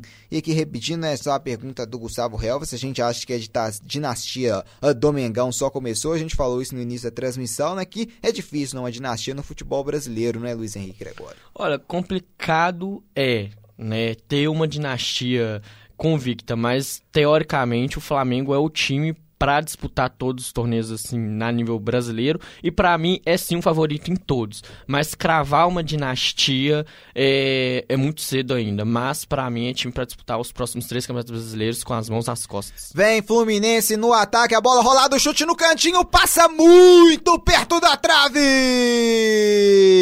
A trama muito boa dentro da grande área do Daniel pro Caio Henrique que bateu a bola, que rasteirinha, a bola beijando aqui a trave. Frente pro gol, se ele bate reto aqui, eu acho que ele fazia o gol. Ele tirou muito a bola, ah, beijou a trave, saiu quase, quase o segundo gol do Fluminense, hein, Léo? Passes rápidos, inversão de, inversão de campo, de jogada, você sai do lado esquerdo, vai pro lado direito, depois cruza pro meio com o seu lateral chegando pra bater. Eu acho que esse é o tipo de futebol que qualquer equipe deve jogar. E esse era um problema que o Fluminense tava tendo no, no, no primeiro tempo, que agora tá conseguindo né, facilitar a transição, fazer a transição de velocidade mais rápida. Eu acho que esse é o caminho pro Fluminense ampliar o placar. É, o Gustavo Helvas aqui tá perguntando se vocês acham né, que o Paulo Henrique Ganso pinta no RB Bragantino ano que vem. Nossa senhora, será que o Bragantino vai querer arriscar um dinheirinho alto? Porque o Ganso é um jogador que, sinceramente, ultimamente tá devendo muito. A gente sabe que ele tem um talento ali escondidinho. Quando ele quiser colocar ele pra fora de novo, vai dar muito trabalho. Eu não acho que o Red Bull arriscaria assim no Ganso, não, cara. Mas, quem sabe, né? Concordem, Léo? Eu acho que se a, se a gente for pegar o, o, o modelo é, do, do, do Red Bull no mundo inteiro, tanto em Salzburg, tanto em Leipzig, tanto nos Estados Unidos, a gente vai ver que eles investem bastante nos garotos, eles investem bastante na formação, normalmente são times jovens. É, não vejo lugar pro Ganso no, no Bragantino, honestamente. É, teve substituição aqui na equipe do CSA, o Euler que saiu com a 16, Já já a gente confirma aqui quem entrou né, no lugar do Euler, porque vem o CSA aqui pro campo de ataque, hein? Tem domínio, trabalha, bola voltada aqui para trás pro Jonathan Gomes. Recebe o camisa 29 a da equipe do CSA, trabalhando pelo meio, a bola cai aqui pro João Vitor, vai bater daí, armou, abriu lá no lado direito pro Arley, pra cima aqui da marcação do Caio Henrique. O Arley dominou, aqui passou, aqui pelo lado direito João Vitor, recebe aqui o Arley, devolveu no Jonathan Gomes. Jonathan tentava que o passe buscando Dawan, recupera então a equipe do Fluminense, vem pro ataque, Ione Gonzalez domina, Jonathan voltou contra o próprio canto, tá parado o jogo aqui, né? Não tá valendo tudo, então vamos quem entrou aqui? Luiz Henrique Gregório? O Rafinha entrou para substituir o Euler, troca de lateral por lateral. Como diz, o Euler correu muito, tentou algumas jogadas pelo CSA no primeiro tempo naqueles contra-ataques, então deve ter sentido um pouquinho um cansaço. O Argel Fox coloca gente nova ali, com fôlego novo, para tentar buscar, quem sabe agora, novos contra-ataques, que o Fluminense está se animando mais para o jogo e saindo mais, né? E aí, como diz, jogador descansado, o time do Fluminense não mexeu, não mexeu na lateral ali, quem sabe mais dor de cabeça para a equipe tricolor. É, e o Gustavo Helvas aproveita e ainda pergunta: vocês acham que Palmeiras e RB Bragantino são os únicos que podem desafiar o Flamengo devido ao poderio financeiro? Olha, ao poderio financeiro, sim, né? Vamos ver se esse poder vai se influenciar num time montado dentro de campo, mas no poder financeiro, teoricamente sim, né? Porque o Bragantino é um time que está tendo investimento financeiro e não tem tantas dívidas igual muitos clubes da Série A do Brasil têm, né? Então, eu acho que essa vantagem do Red Bull Brasil. Vamos ver se eles vão conseguir colocar isso dentro de campo e montar uma equipe bacana para disputar o brasileiro. Porque ter só dinheiro para gastar, mas não ter um elenco para fazer esse dinheiro se multiplicar e vir mais títulos aí é complicado. Mas com poderio financeiro bate. Léo. Bom, eu acho que o Grêmio, que vem reajustando as contas, teve até o maior superávit no ano passado, é, na gestão do Romildo Bolzan. Eu acho que o Grêmio ele, ele tem essa, essa, essa capacidade, apesar de ter uma, uma torcida menor, ou seja, entra, acaba entrando menos dinheiro. É, bom, vou deixar para você rapidão que vem o Fluminense. Vem o Ione Gonzalez aqui na esquerda, para cima da marcação, rolou Caio Henrique, tem domínio aqui, pediu o Daniel, prefere mais atrás pro Paulo Henrique Ganso. A Ganso devolve no Daniel, o passe é bom, devolveu o Ganso na grande área, bateu, ele tentou encobrir aqui o goleiro, pegou mal, né? Se fosse o Ganso naquela época de Santos, acho que poderia ter dado mais certo aqui esse chute, né? A tentativa foi boa, mas o chute foi muito bem, só tirou do gol, né? Só chutou para fora mesmo, só chutou sobre o gol, então segue 1 um pro Fluminense, a 0 pro CSA na marca de 16 minutos e 15 segundos de jogo no estádio do Rei Pelé. Deu liga. Pode completar então, hein, Léo? Eu acho que além do Grêmio, você tem o Atlético Paranaense também, que vem num, e vem aqui, o Fluminense não quer deixar o Léo falar não, né? Mas rouba aqui a equipe do CSA e vem aqui pro campo de ataque, tentando puxar aqui o contra-ataque. O Luciano Castan devolve Alan Costa pelo meio. Aqui o domínio é do João Vitor. É João Vitor passou aqui o Jonathan Gomes, mas à frente a opção que ele tem é o Arley. Devolve Jonathan Gomes, engana a marcação, devolveu. Apodi vem pela esquerda, vai bater. Daí Apodi chutou rasteiro no canto, a bola passa pra fora, pra fora, pra fora, no lado direito do gol do goleiro goleiro Marcos Felipe pegou desvio? Não, né? Acho que não pegou desvio, não. Bola direto para fora, então. Tiro de meta, então, favorecendo a equipe do Fluminense. Bom, é, o Atlético Paranaense ele vem num projeto de, de, de muito tempo, que está colhendo frutos agora, e acho que a tendência dessa reestruturação econômica e de infraestrutura é fazer com que o Atlético Paranaense também tenha mais poder financeiro e, consequentemente, poder técnico. Bom, o, o, o Luiz ele, ele falou sobre essa questão de que você ter dinheiro nem sempre vai fazer com que você tenha escolhas esportivas boas. Eu acho que o Palmeiras é até um exemplo disso na última temporada. Lá vem o Fluminense. Vem o Fluminense pro ataque aqui pra correria do Ione Gonzalez, desarmado aqui pelo Luciano Castão. O Arley tem domínio, o Ganso chegou. Juizão não deu falta não, hein? Marcos Paulo devolveu no Ione, deixa com o Ganso. Toca mais atrás, o Marcão desesperado aqui na beirada, o chute longe nas mãos do goleiro Jordi. O chute aqui de fora da área, uma trama que começou ali né, no desarme uh, da equipe do Fluminense aqui uh, no campo de ataque ataque com o Marcos Paulo o Alan arriscou de fora da área, mas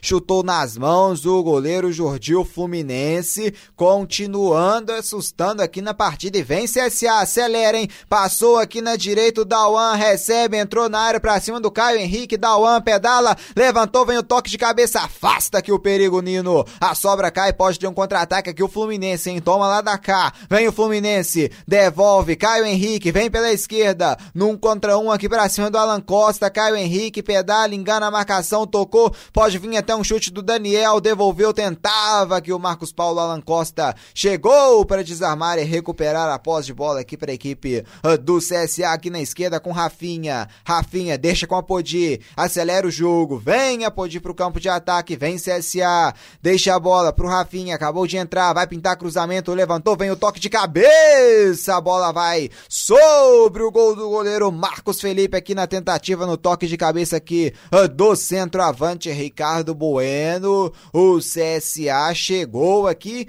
não com tanto perigo, mas chegou aqui no campo de ataque, hein, Luiz Henrique Gregório? É, né? Tá assustando, o jogo agora ficou dinâmico, né? É, dá e cá. O CSA aproveitando o buraco do contra-ataque do Fluminense, uma bola bem cruzada. Ricardo Bueno, infelizmente, não conseguiu pegar certeiramente nela. Conseguiu tirar do goleiro, mas também tirou do gol. Mas agora, pelo menos, o que faltou de emoção, de lance, de expectativa no primeiro tempo, tá tendo no segundo tempo, né? À toa que o Léo tava a pedir música no Fantástico, tentando completar a fala dele, né, coitado. É, não vai completar ainda por enquanto, porque teve substituição no, no Fluminense e também no CSA, né? Substituição dupla aqui. Entrou o Ayrton com a 5 volante por volante, o Ayrton entra com a 5 no lugar do Yuri com a 6, o Yuri amarelado, né, saindo. Já já a gente vai confirmar também porque o CSA mexeu também, fez a terceira mexida no jogo e vem Fluminense aqui apertando a marcação e no pé de ferro aqui levou o último toque da marcação aqui do CSA do Rafinha, lateral pro Fluminense já cobrado pelo Gilberto. É, no, no CSA entrou o Alisson Safira com a número 21 para cima no lugar, né, do, do Jean Kleber. Então Alisson com a número a 21 no lugar do Jean Kleber com a número a 15. Vem Fluminense aqui, a bandeira já levantada, pegando falta, já cobrada para a equipe do CSA. Agora sim, Léo. Sua chance, garoto. Agora eu consigo me consagrar. Gente, então, o que eu tava falando era o seguinte: é, o, o Atlético Paranaense ele, ele, ele pode por causa da, da, reestruturação econômica que vem, fe, vem, fazendo nos últimos anos, com o Mário Celso Petragli, que mesmo tendo algumas atitudes em que eu não considero corretas, é, ele reestruturou o clube. É, mas, como, como o Luiz falou, e eu vou até exemplificar com, com o Palmeiras, você ter o dinheiro não quer dizer que você vai ter o sucesso. Se você tiver algumas escolhas esportivas ruins, igual o Palmeiras fez contratando jogadores caros, que talvez não, não rendessem o suficiente, como foi o Borja. O Borja ele teve uma Libertadores boa, se você for pegar o currículo dele, não foi tudo isso. Pagou muito caro para ele, para ele não render o que esperava dele. Então, se você tiver um, um, bom diretor de futebol, um cara que entenda, um cara que não pegue o seu dinheiro e saia gastando a rodo igual o Alexandre Matos está fazendo no Palmeiras, e tiver essa estruturação econômica que o Atlético Paranaense e o Grêmio estão fazendo, eu acho que são equipes que podem, podem sim estar batendo de frente pro Flamengo e não acho que o Flamengo vai ganhar tudo toda vez igual, pin, igual pintam, igual pintavam também quando o Palmeiras estruturou economicamente. Futebol é futebol, futebol é jogado. É lógico que vai ser sempre o favorito, mas não vai ganhar toda vez, é óbvio.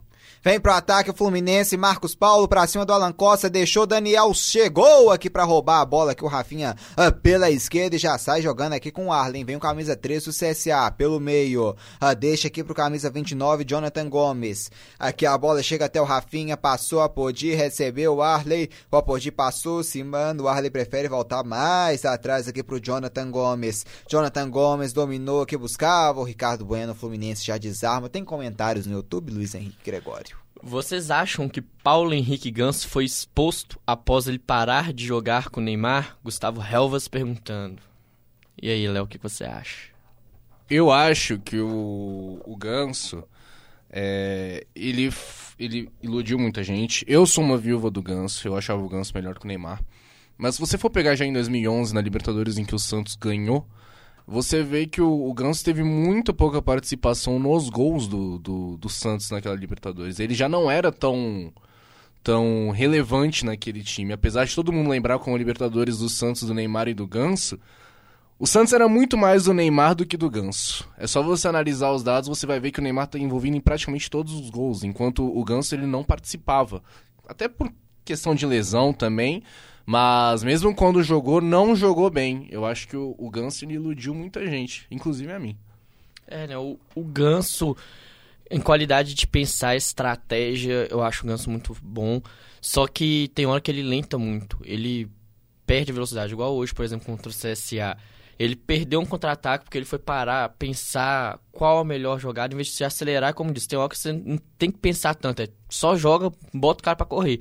Eu acho que nesse quesito ele ficou um pouco exposto, porque o Neymar é um, como diz, esse é classe, um cara que o Brasil, sinceramente, vai demorar anos para revelar um cara igual o Neymar, que vai subir para jogar junto com o Ganso Dava. Então eu acho que ele perdeu um pouquinho essa referência, sim. Mas, quem sabe, né, nunca é tarde para ele recuperar esse futebol. Mas eu acho que ele perdeu um pouquinho isso.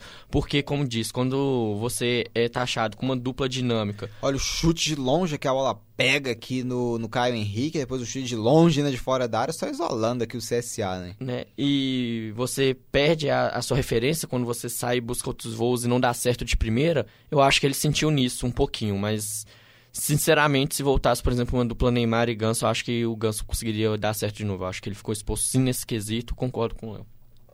E aqui então tiro de meta já cobrado lá pra frente em direção aqui ao Ione Gonzalez, mas não conseguiu o domínio. Luciano Castan já mata no peito e ajeita aqui pro Rafinha, que trabalha. Luciano buscando aqui no meio-campo aqui o João Vitor, chegando ao ataque a equipe do CSA. Aqui a bola chega até o Ricardo Bueno, domina a marcação do Ayrton, chegou o Ricardo Bueno, enganou. Ricardo abre na esquerda pra Podi, venha Podi pra cima da marcação. Cruzamento é feito toque de cabeça, que a bola passa por todo mundo, né? Teve um desvio aqui. Vamos ver se vai pegar o escanteio ou não. Acho que deu escanteio, sim. Escanteio, então.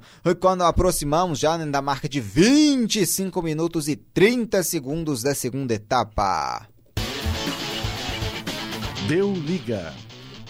Com gol de Oni Gonzalez, o Fluminense vai batendo o CSA por 1 a 0 quando aqui entrou o Paulo Diego, né? E vem escanteio aqui, o Dauan levantou, vem o toque de cabeça, subiu mais alto que o Nino para afastar o perigo. Então saiu o Marcos Paulo com a 32, entrou o Pablo Diego com a número 7, vem CSA, o Arley, entrou na área, entortou mais um, Alan Costa que vai pegar o rebote, bateu meio que em cima do juiz aqui, né? Agora o levantamento, vem o toque de cabeça aqui da da equipe do CSA, o último toque de impressão que tive do Dawan, que foi para fora, então, pelo visto é apenas tiro de meta para a equipe do Fluminense. Teve alteração aqui, né, Luiz Henrique Gregório no Fluminense, entrou Pablo Diego com a número 7, que muda aqui na equipe tricolor em Léo. Eu acho que o, Pablo Diego ele traz mais profundidade para o time do Fluminense. E também tem a questão física. A gente percebe que o, o, o jogo no segundo tempo ele ficou muito mais aberto, muito mais parelho, porque a gente está tratando de um jogo de final de temporada. Os jogadores estão mais cansados e acaba que o jogo fica mais aberto. Quando você coloca um jogador de velocidade, igual o Pablo Diego, é, num jogo que já está mais aberto, a chance do Fluminense conseguir aumentar esse, a sua vantagem é maior e também a chance do, dele conseguir acompanhar o lateral do CSA é maior também. Porque o CSA vai chegar, gente. Uma hora ele vai chegar, porque vai ter contra-ataque. O Fluminense tem 67% de posse de bola. Então, num contra-ataque, o CSA pode precisar de, de alguém. Olha a falta que fez o jogador do CSA, hein? E que tem falta, então favorecendo a equipe a tricolor, é falta perigosa que pode levar perigo, né, Luiz Henrique Gregório? Exatamente, vai levar, né? Vamos ver se o Fluminense vai aproveitar essa bola né, ali, ponta esquerda, intermediária. Temos um Ganso que adora fazer uns levantamentos para a área, né? E é o que o Léo falou, né? Você coloca velocidade. No primeiro tempo, o Fluminense explorou muito as costas do Dawan. E agora que o CSA precisa sair mais para o jogo, colocar o jogador de velocidade pela ponta, como diz, é maravilha, porque toda hora, se o Dawan vai ter que ficar preocupado. Se ele subir muito, ele expõe o setor esquerdo para o Fluminense fazer a festa ali, mas se ao mesmo tempo ele não sair, ele não consegue ajudar o time dele a fazer o gol. Então acho que o Fluminense, depois desse primeiro gol, além de jogar muito melhor do que jogou no primeiro tempo, também é, agora consegue abrir mais o leque de estratégias para, como diz, matar o jogo. E com isso também tem que, como diz, fazer aquela linha fechar direitinho, porque tá com o domínio do jogo ainda. Aqui quem tem o domínio é a equipe do CSA, na região do meio campo. A bola aberta lá no lado direito pro Dawan. Recebe Dawan, que pelo meio passou o João Vitor, recebeu o João Vitor, devolve no Ricardo Bueno. O Fluminense já rouba aqui no meio campo, hein? Roubou Ayrton com domínio, toca pro Ione Gonzalez aqui na esquerda. Recebe Ione pra cima na marcação, deixou a bola aqui pro Pablo Diego no carrinho aqui cirúrgico. O Dawan pra colocar, né, a bola pra fora. Então é lateral, então favorecendo a equipe do Fluminense aqui no lado esquerdo. É, né? O Fluminense animado aqui. Vamos ver, né? Com, quanto tempo vai durar esse gás sem deixar contra-ataque brecha pro CSA, né? O Fluminense fazendo um segundo tempo que, sinceramente, tá de 10 a 0 no Fluminense do primeiro tempo, que foi um novo time. O Marcão aproveitou bem o intervalo, deu instrução nova e, como diz, é um Fluminense que, pelo primeiro tempo que demonstrou, a gente não acharia que jogaria desse jeito, pelo menos na minha humilde opinião. Tem domínio aqui o Nino, trabalha, recebe aqui do meio Ayrton, deixa a bola pro Paulo Henrique Ganso. Trabalhou, vem Fluminense, hein? Daniel abriu aqui a bola na esquerda pro Alan, devolveu, recebe na grande área, Daniel bateu rasteiro nas mãos do goleiro Jordi. Incrível aqui a chance que teve o Daniel desperdiçando aqui o segundo gol do Fluminense. O Apodi vem na correria, vem no contra-ataque, tenta meia lua aqui, jogou muito na frente. O Digão chegou primeiro, recuperando a posse de bola aqui para a equipe do Fluminense. O Apodi aqui empolgou, né, aqui, hein, Léo? Você viu e ainda deu um carrinho no final, quase que pega o jogador do Fluminense, coisa de louco. O Apodi é bicho doido, ele corre mesmo. É muito rápido aqui o Caio Henrique tem o domínio, recebe no meio-campo, a equipe do Fluminense trabalha, Caio volta aqui pelo lado esquerdo que o Pablo Diego passou, ele prefere o Daniel que devolve agora no Pablo, hein? Tem que filtrar alguém ali dentro da grande área. Vem Pablo Diego pra cima do Alan Costa, Pablo faz o drible, bateu pro gol travado pelo Alan Costa, a sobra aqui ainda é do Fluminense com Ayrton, recebe Paulo Henrique Ganso, dominou, clareou, bateu pro gol! Nas mãos, nas mãos, nas mãos, o goleiro Jordi tranquilo aqui pra defesa, abusando aqui de desperdiçar as chances, né, Léo? Sim, e vem aí o Nenê. Quem que, quem que vai sair, talvez? O que, que você acha, Luiz? Eu acho que sai o Ganso. É, né, o Ganso hoje não apresentou o melhor do seu futebol, né? Dá já, como disse, 30 minutos, quase finalzinho do jogo. Pode estar cansado, né? Então, sangue novo no lugar ali, se estruturar, pensar. O Fluminense está na vantagem, né? Então, como diz, coloca um sangue novo para pensar, para colocar, como diz, aquela pulguinha atrás da orelha do Ganso de ser titular absoluto. Quem sabe assim, nas próximas rodadas ele consegue fazer o brilho dele voltar.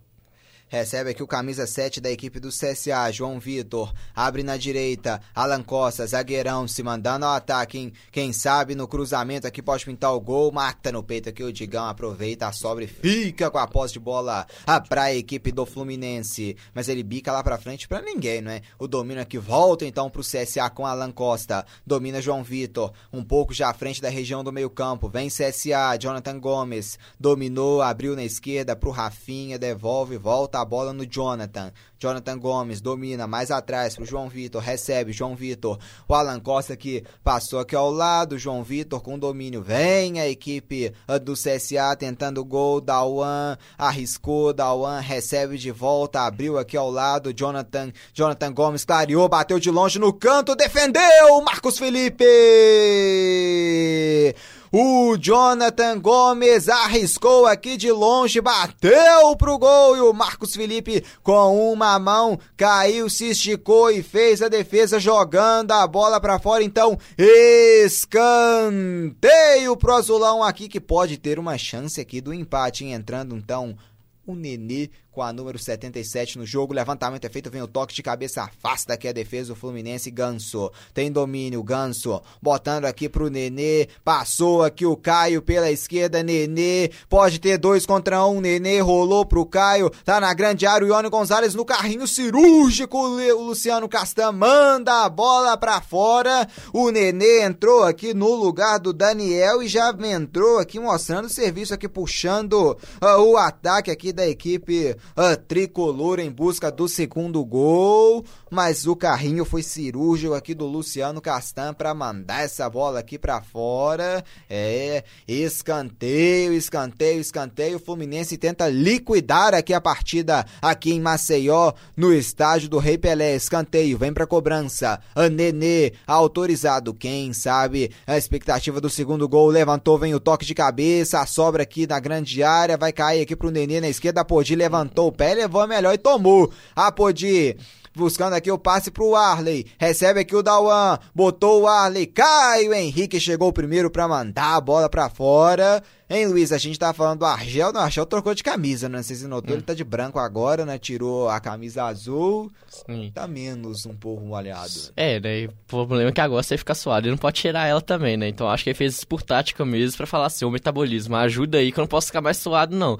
É, o Argel Fux, pelo menos, nesse segundo tempo, pelo menos em questão de proposta de jogo, querer sair, ser ofensivo, eu acho que ele diminuiu um tiquinho a dor de cabeça nesse quesito, porque tanto a equipe dele, o CSA, quanto o Fluminense, estão fazendo uma partida muito melhor. Então, nesse quesito, eu acho que ele suou menos é, o corpo. Mas em questão de ajustar ainda assim, aquele último passe do CSA que tá pecando um pouquinho na bola cruzada, insiste muito com a Podi, como diz, uma hora a pilha da Podi acaba. Então você tem que criar alternativas com a ponta com o Dawan para tentar buscar a bola chegar no Ricardo Bueno para tentar finalizar mais certeiro, já que eu acho que ele tá em dívida pelo aquele gol perdido dele, eu acho que qualquer bola ali de novo na área, eu acho que ele vai querer provar muito porque ele é atacante do CSA, então eu acho que é esses ajustezinhos de último toque para a equipe do CSA conseguir oferecer um perigo de empatar o jogo com o Fluminense. Deu liga.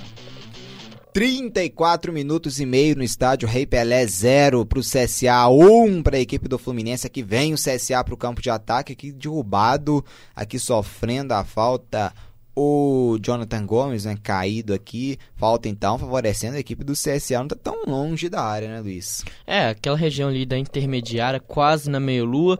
É uma posição para o time que tem um batedor de falta é uma posição que, tipo, adoram receber faltas ali. Vamos ver como o CSA vai é, aproveitar essa falta ali, muito reclamada pela equipe do Fluminense, né? Eu, particularmente, não marcaria a falta, né? O Ganso pressionou o jogador do CSA, correu pelas costas, o jogador do CSA sentiu o Ganso correndo ali, deu aquela esfriada no corpo, caiu. Eu não daria a falta, mas já que o Luiz Flávio de Oliveira quis dar, vamos ver como o CSA vai aproveitar. Ali para mim, eu acho que um chute ali não é muito arriscado não, acho que é melhor o chute do que um cruzamento. É, e tem vem bola parada então, aqui o Rafinha vai levantar ou vai bater direto, fica a expectativa, porque pode ter um gol de empate aqui do CSA, hein? Rafinha autorizado pra cobrança, ele bateu pro gol, a bola caiu aqui, assustando muito aqui os torcedores do Fluminense aqui no estádio também em todo o Brasil. A bola fez uma curva e caiu e passou muito próximo do gol do goleiro Marcos Felipe, hein, Léo? Nós já estamos somando mais de 30, 30 finalizações, não são 30 finalizações ao gol, mas são mais de 30 finalizações. E a gente está vendo um, um, um, jogo muito parelho, muito parelho. E. Bom, o CSA não consegue chegar jogando. É, eu vou concordar com o Luiz também, aquela falta ali, o jogador do CSA cavou a falta que originou esse lance perigoso. O Fluminense joga mais bola que o CSA. Vamos ver se ele vai conseguir manter o ritmo, porque Parece que o CSA tá mais inteiro fisicamente, mesmo que estando pior no jogo, ele, ele tá mais inteiro fisicamente, ele chega mais duro nas divididas. É, e, e, aqui vem o Fluminense com o Nenê, lançou aqui na correria aqui o Ione Gonzalez pra cima da marcação, Ione pra cima do Alan Costa, driblou, cruzou rasteiro, aqui o Luciano Castan toca nela pra afastar, depois devolve aqui a bola de cabeça pra fazer a defesa, agora o goleiro Jordi, camisa número 12... Resultados de hoje à tarde, o Aston Villa bateu a equipe do Newcastle por 2 a 0 pelo Campeonato Italiano. A equipe do Leite bate, empatou em 2 a 2 com o Cagliari. O Spal empatou em 1 a 1 com a equipe uh, do Genoa, campeonato argentino, a equipe do Colón vai bateu, né, por 3 a 2 já em partida encerrada. Colón 3, Estudiantes 2. O Patronato foi derrotado por 2 a 0 pelo Godoy Cruz. E aqui o Arley rolou, vai bater direto pro gol. Chute, defendeu Marcos Felipe! O Jonathan Gomes bateu de fora da área, um chute seco e forte no canto. O Marcos Felipe teve que fazer uma defesa aqui no reflexo também. Não foi tão longe aqui dele, mas ele teve um bom reflexo para mandar a bola para fora e vem escanteio, hein? Levantou, vem o toque de cabeça, afasta aqui a defesa ah, do CSA aqui cometendo a falta aqui no ganso, né? O, o Arley chegou com muita disposição aqui, chegou atropelando o Paulo Henrique Ganso. A falta aqui já foi cobrada e vem contra-ataque. Pode ter dois contra um, hein? Pode matar o Fluminense. Vem Nenê, entrou na área, devolveu pro Caio, bateu na rede do lado de fora. O Nenê puxou o contra-ataque, o Caio passou, entrou na área, o Nenê devolveu no Caio que bateu na bochecha da rede pelo lado de fora. Uma mais, uma grande chance desperdiçada pela equipe tricolor, hein? Luiz Henrique Gregório, só um instante que vem a podia que saiu o Marcos Felipe para fazer a defesa. Exatamente, não. O Fluminense usando a sua experiência cobrou a falta lá no campo de defesa de forma rápida, com dois passos, três passos, já estava no campo de ataque. Uma pena que o cara não conseguiu pegar em cheio na bola, porque o goleirão Jordi já estava batido, como disse. Com ele sozinho, cara a cara, o Nenê deu um lindo passo para ele pela ponta esquerda, o cara não conseguiu pegar em cheio na bola, acabou pegando a bochecha ali da, da rede pelo lado de fora, mas o Fluminense mostrando essa dinâmica, como diz, aproveitou um escanteio cobrado pelo CSA que eles não aproveitaram, cobrou uma falta rápida e que transformou em um perigo de gol de matar o jogo. E só uma demo aqui, o CSA está aproveitando. Tá muito fechado, o time do Fluminense está fechando muito bem a, região da grande área ali. Já é o segundo chute de fora da área que o CSA acerta em direção ao gol o Felipe faz uma defesaça. O CSA tá apostando muito chute de longa distância. Eu acho que tá sendo a melhor alternativa da equipe alagoana no jogo até agora. Porque o Fluminense tá se fechando bonitinho a área todos os jogadores do CSA tá ficando marcado, dá chute fora da área. Como disse, está exigindo. O Felipe essa, ele pegou no susto, no reflexo, fez uma grande defesa, mas é um chute que ele não esperava, como diz. Ele pegou é, em treinamento de categoria dele mesmo, mas o CSA se continuar arriscando esse aí, eu acho que tem grande chance de empatar o jogo. O João Vitor aqui cometeu uma falta pra cima do Alan aqui no lado esquerdo do campo de ataque do Fluminense, já próximo à grande área. Vai pintar então um levantamento aqui, não. Preferiu o passe rasteiro aqui, agora recebe o Caio. Caio devolve aqui atrás pro Alan camisa 29 do Fluminense tem domínio, volta pro Ayrton, Ayrton volta ainda mais atrás pro Nino, no grande círculo do meio campo, deixa com o Digão agora na esquerda, Digão aciona o Paulo Henrique Ganso, Ganso domina, Nenê, tem espaço pra percorrer, hein, Nenê carregou, vai bater daí, Nenê, não, devolveu o Nione Gonçalves e bateu pro gol, mas a bandeira já levanta, eu ia gritar gol aqui, né, vai com o VAR, se o VAR acionar aqui, eu tenho que gritar depois, né? Tava impedido, não, vou, não preciso nem gritar, né? Poupando então aqui a voz. Impedido, bem anulado aqui, né, Léo? Muito bem anulado e é, é, é, impressionante como está espaçado a defesa do Ceará. O, Ce, o Ceará, o, o CSA, perdão. O CSA, ele tá jogando com a linha, a primeira linha basicamente no meio de campo e a outra linha tá em frente à área. Tá sobrando um espaço e o Nenê tá entre esse espaço basicamente um passe entre os jogadores, um passe fácil. Chega no Nenê, o Nenê já tá praticamente frente pro gol. Ele só toca pro, pro, pro, pro Ione bater pro gol. E foi mais, mais ou menos o que aconteceu antes também. Ou seja, o, o CSA ele já perdeu toda a disciplina é, defensivo Vem de novo o Fluminense, hein? Pro ataque, pode matar agora, Nenê, recebeu, escorregou, escorregou e bateu pra fora!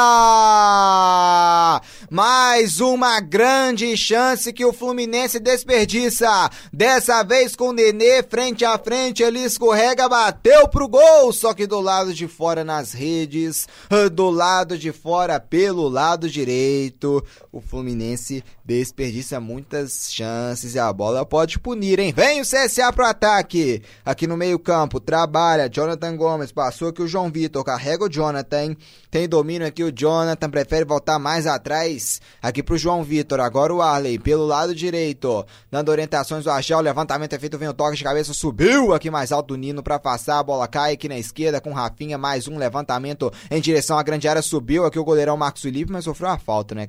Aqui o Apodi também subiu muito. A Podi com muita vontade. Aqui, a Podi não desiste de nenhuma bola que chocou aqui com o Marcos Felipe. E o goleiro do Fluminense levou aqui a pior. Falta do Apodi pra cima do Marcos Felipe, hein, Léo? Foi muito falta. O, o Apodino, ele não, em nenhum momento ele, ele disputa realmente a bola. E, bom, aos poucos acho que o próprio CSA tá disputando cada vez menos esse jogo. O, jogo tá ficando mais fácil pro Fluminense. O Fluminense tá perdendo as, as oportunidades que ele tá tendo na zona de ataque, principalmente agora com esse, com esse último lance em que o, o Nenê escorregou. Não pode ficar perdendo um gol assim, além do mais time que tá para ser rebaixado. Time que tá lutando contra o rebaixamento. O Fluminense não pode brincar com a sorte. É, e amanhã nós vamos ter mais jogos, né? Vamos ter Campeonato Brasileiro da Série B às 7 da noite, Ponte Preta e Brasil de Pelotas vão se enfrentar. UEFA Champions League também amanhã às 2 horas e 55 minutos, Galatasaray contra Clube Brugge e Lokomotiv Moscou contra a Bayer Leverkusen. Já às 5 da tarde, Atalanta enfrentando Dinamo Zagreb, Estrela Vermelha contra Bayern de Munique, Juventus contra Atlético de Madrid, Manchester City contra Shakhtar Donetsk, Real Madrid, Paris Saint-Germain e Tottenham contra a equipe do Olympiacos nos principais eh, jogos do dia de amanhã, terça-feira, dia 26 de novembro. Né, de 2019, vamos ter UEFA Champions League. Aqui já o tiro de meta já cobrado do Marcos Felipe em direção ao Marcos Paulo, que toca nela de cabeça. A sobra aqui do Marcos Paulo, não, perdão, a sobra do Ione Gonzalez, né, que tocou nela. Aqui ela cai no meio-campo pro Alan. Tem domínio, recebe aqui a equipe uh, do Fluminense. Tem domínio recebeu aqui, clareou, a bola acaba saindo da lateral, favorecendo aqui a equipe uh, do CSA, que no lado esquerdo já trabalha, toca a bola, João Vitor, recebe João Vitor, aqui a marcação do Ganso, observa o Ganso, trabalhou aqui João Vitor, clareou, trabalha aqui, abre bola lá na direita com o zagueirão Alan Costa, pode se mandar pro ataque, vem pro ataque aqui a equipe uh, do Centro Esportivo Alagoano, recebe no meio, João Vitor, clareou, trabalhando, clareou, vem a equipe do CSA pelo lado esquerdo, vem a marcação do Flu aqui, chegou, pode pintar levantamento, prefere mais atrás, Jonathan Gomes, volta tudo aqui atrás, e a bola cai aqui no meio campo pro João Vitor, o João Vitor devolve aqui pro Arley, o Arley tem o domínio, aqui o Jonathan Gomes passou, a torcida do CSA já começa né, já se retirando aqui do estádio Rei Pelé, aqui o João Vitor abre na direita pro Dawan, Dawan devolve, João Vitor, o CSA troca passe, mas não consegue infiltrado a grande área do Fluminense aqui no momento. Alan Costa deixa a bola com Luciano Castan. Luciano, zagueirão se mandou, vem pro ataque. Luciano buscou a Podi, mata no peito, tem o domínio, pediu falta, reclamou, mas afasta aqui a equipe uh, do Fluminense. A bola cai aqui no meio-campo. João Vitor, o jogo fica dramático aqui nesse final. O CSA não consegue infiltrar. Ricardo Bueno se manda aqui na ponta, tem domínio, pedala. O Ganso e o Nenê cercam ele, ele devolve no Arley pela direita. O Arley cortou pro meio, levantou muito alto aqui, mas ainda tem o domínio aqui, toca nela de cabeça o Rafinha, mas não tem ninguém aqui na grande área, então a bola fica tranquila, tranquila, tranquila pro Gilberto. Mais quatro minutos, tempo de acréscimo justo, Léo? Eu acho que, que tá, tá bem injusto. A gente teve paral algumas paralisações durante o jogo, é, várias substituições. O próprio Fluminense gastou todas as suas substituições. É, a gente tem. Teve até. A gente até parou um pouquinho por causa do VAR, mas foi na, naquele lance em que estava muito impedido o jogador do Fluminense. É, a gente, ultimamente a gente tem visto mais uma, uma política dos árbitros em darem mais tempo de acréscimo para os jogos. Eu acho até mais justo e melhor para o torcedor. Vem aqui o Fluminense no meio-campo buscando aqui matar o jogo. O passe é feito aqui na direita. Levantamento. Vem o Pablo Diego. Subiu, afasta aqui a zaga. A sobra né, do Fluminense. Nenê tem domínio. Nenê gira, domina, desarmado. Vem CSA, hein? Tentando responder, tentando empatar o jogo aqui nesse final. Aqui na dividida, a Podi chegou aqui bicando e devolvendo a bola lá atrás do Alan, deixando com o goleirão Marcos Felipe. Vamos ter transmissão ao vivo quarta-feira, 5 da tarde, é dia de UEFA Champions League aqui na Rádio Online PUC Minas e também no canal do Deu Liga no YouTube. Vamos transmitir Barcelona e Borussia Dortmund. A bola vai rolar às 5 da tarde direto uh, no Camp Nou, UEFA Champions League. Grande jogo, expectativa muito boa. E aqui vem o CSA no meio-campo trabalhando. João Vitor. João Vitor recebe, dominou, deixou aqui pro Dawan, marca de 47 minutos uh, da etapa final. Arley devolve, Dawan, aqui deixa no João Vitor, recebe, vem o CSA, abre o jogo lá na esquerda aqui pro domínio do Rafinha, vai levantar, vem levantamento, vai vir o toque de cabeça, atenção, Ricardo Bueno, a bola vai cair com o Arley, pode driblar, pode bater pro gol, pode empatar o jogo, travado aqui pelo Caio. E vem Fluminense, hein, com o Nenê, o Nenê numa velocidade, mas uma velocidade imensa que o Nenê pelo lado esquerdo carrega, agora o Luiz Flávio aqui aproveita, né, que o Nenê tava muito rápido e prefere preocupar aqui o jogo, né, para atendimento ao camisa 29 ao Alan. Tem mensagens aqui no no YouTube, Luiz Henrique Gregório. Agora que o Mengão abriu uma outra vaga para Liberta, quem vocês acham que levam essa vaga extra para Libertadores, o famoso G8? Bom, eu acho que tá, tá bem mais provável pro Inter e pro Corinthians conseguirem é, é, essas vagas. Na verdade, só uma vaga, né? Mas o, o Inter e o Corinthians estão junto ali na posição de sétimo e oitavo. É, a sequência de jogos dos dois times são contra times que estão abaixo deles na tabela. Os dois times. Então, eu acredito que mesmo com, com o Corinthians vindo de uma derrota contra o, contra o Botafogo, o Corinthians vem de uma evolução contra o, em relação ao que era o Corinthians do Carilho. É um, jogador, é um time que joga um pouquinho mais com, com vontade, pressiona o adversário. E o Inter, mesmo estando meio que com preguiça, eu senti uma preguiça no último jogo do Internacional.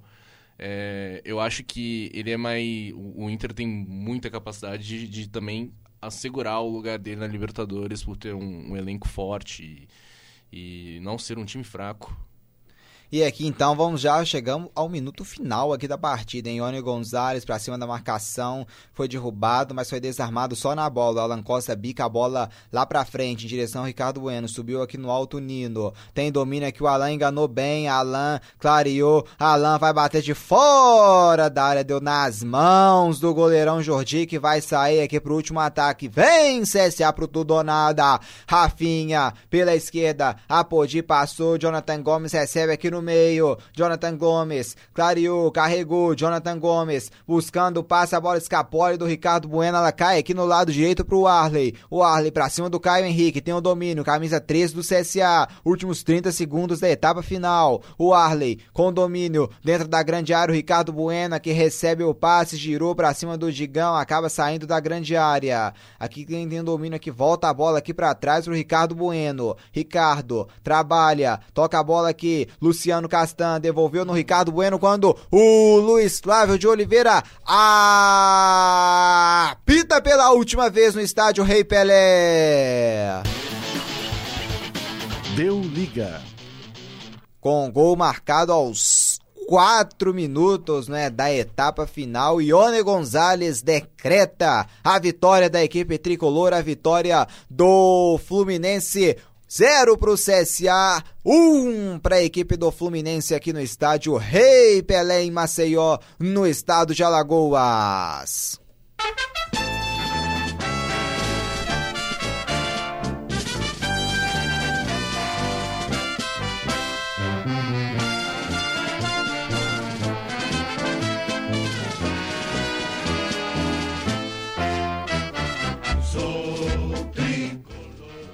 É 1 a 0 então pro Fluminense. Não é Luiz Henrique Gregório que sai da zona, respira um pouco. Não sai da briga, mas sai da zona.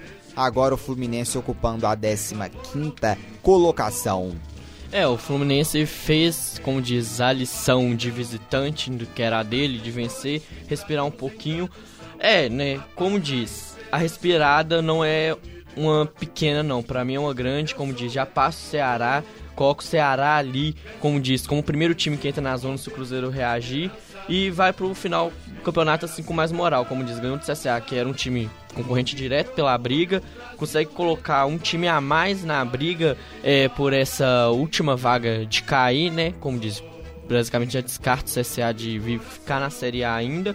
E pela sequência, né? A próxima rodada, o Fluminense já vai enfrentar o Palmeiras, que é, como diz, dentro de casa, uma tarefa difícil, mas o Palmeiras já tem teoricamente uma vida decidida no campeonato, já não é campeão, mas briga por uma vaga direta na Libertadores, mas aquele G4 ali com Santos, Flamengo e o Palmeiras já está praticamente fechado, então tem essa vantagem de pegar um time que já está com o campeonato decidido. O Cruzeiro, que é o seu adversário direto, pega o CSA, que é outro candidato que sonha em sair do Z4. Então, para mim, o jogo do Cruzeiro CSA é muito mais complicado que o jogo do Fluminense, porque por mais que o Fluminense pegue um time muito bom e tá em cima da tabela, é um time que já tem vida decidida. Então, como disse, para eles jogarem um futebol uh, aquém do que se pode esperar, eu acho muito mais fácil do que o jogo do Cruzeiro do CSA.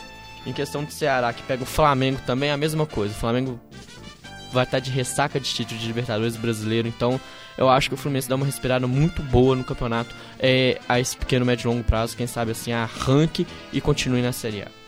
Bom, quarta-feira nós estaremos ao vivo aqui no Deu Liga também na Rádio Online PUC Minas para o duelo entre Barcelona e Borussia Dortmund pela UEFA Champions League. E já na quinta-feira nós estaremos aqui, tem Thanksgiving, dia de ação de graças. Voltaremos ao vivo também para a partida entre Dallas Cowboys e Buffalo Bills. Eu estarei nessa transmissão ao lado de já vai vai voltar na quinta-feira, hein, Léo, para o duelo entre Dallas Cowboys e Buffalo Bills. Acredito que eu não vou poder comparecer. Infelizmente, eu gostaria muito, mas muito mesmo. É um jogaço. Dallas Cowboys é bem favorito. O Buffalo Bills com, com Josh Allen, que praticamente tem jogado como running back, porque lançar a bola não tem sido a dele. É, mas infelizmente eu não estarei aqui para comentar esse belíssimo jogo. É, então aqui vamos ver se Luiz Henrique Gregório vai participar ao longo dessa transmissão, que é uma transmissão longa, né? Vamos ver se ele marcará a presença aqui, mas quinta-feira também estaremos de volta. NFL aqui também no Deu Liga. Tem mensagens nos comentários aqui no chat do YouTube, hein, Luiz Henrique Tem, Gregório? Sim. Acham que Mourinho fará um bom trabalho no Tottenham? Sim ou não? E aí, Léo e Marcos, o que vocês acham, parceiros? Acho que sim.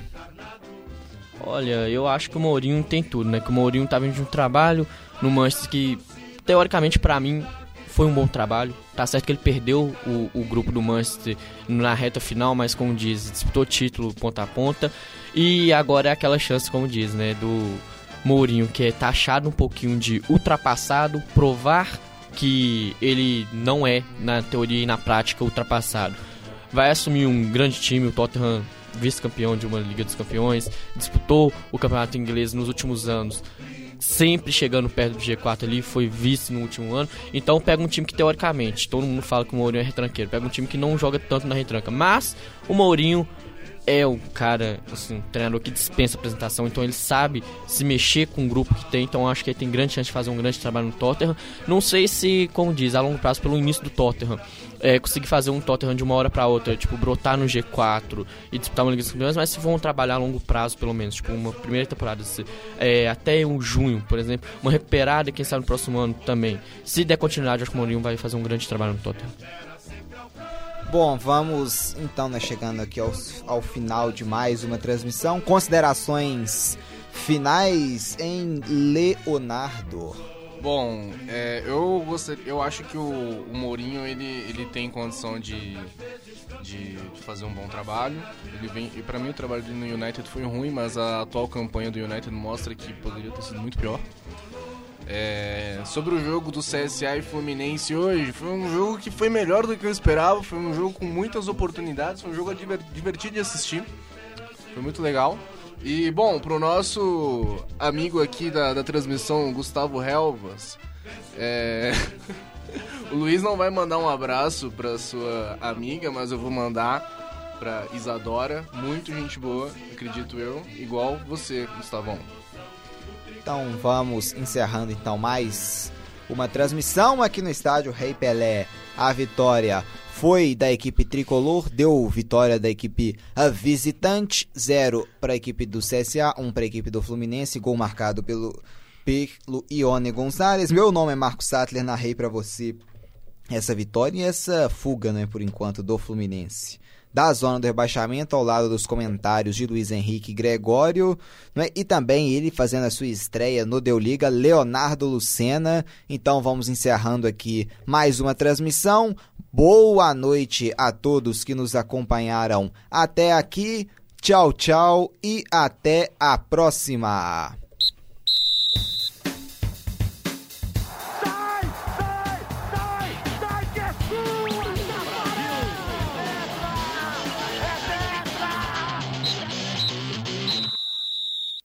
Essa produção é do Lab SG, onde você vem aprender.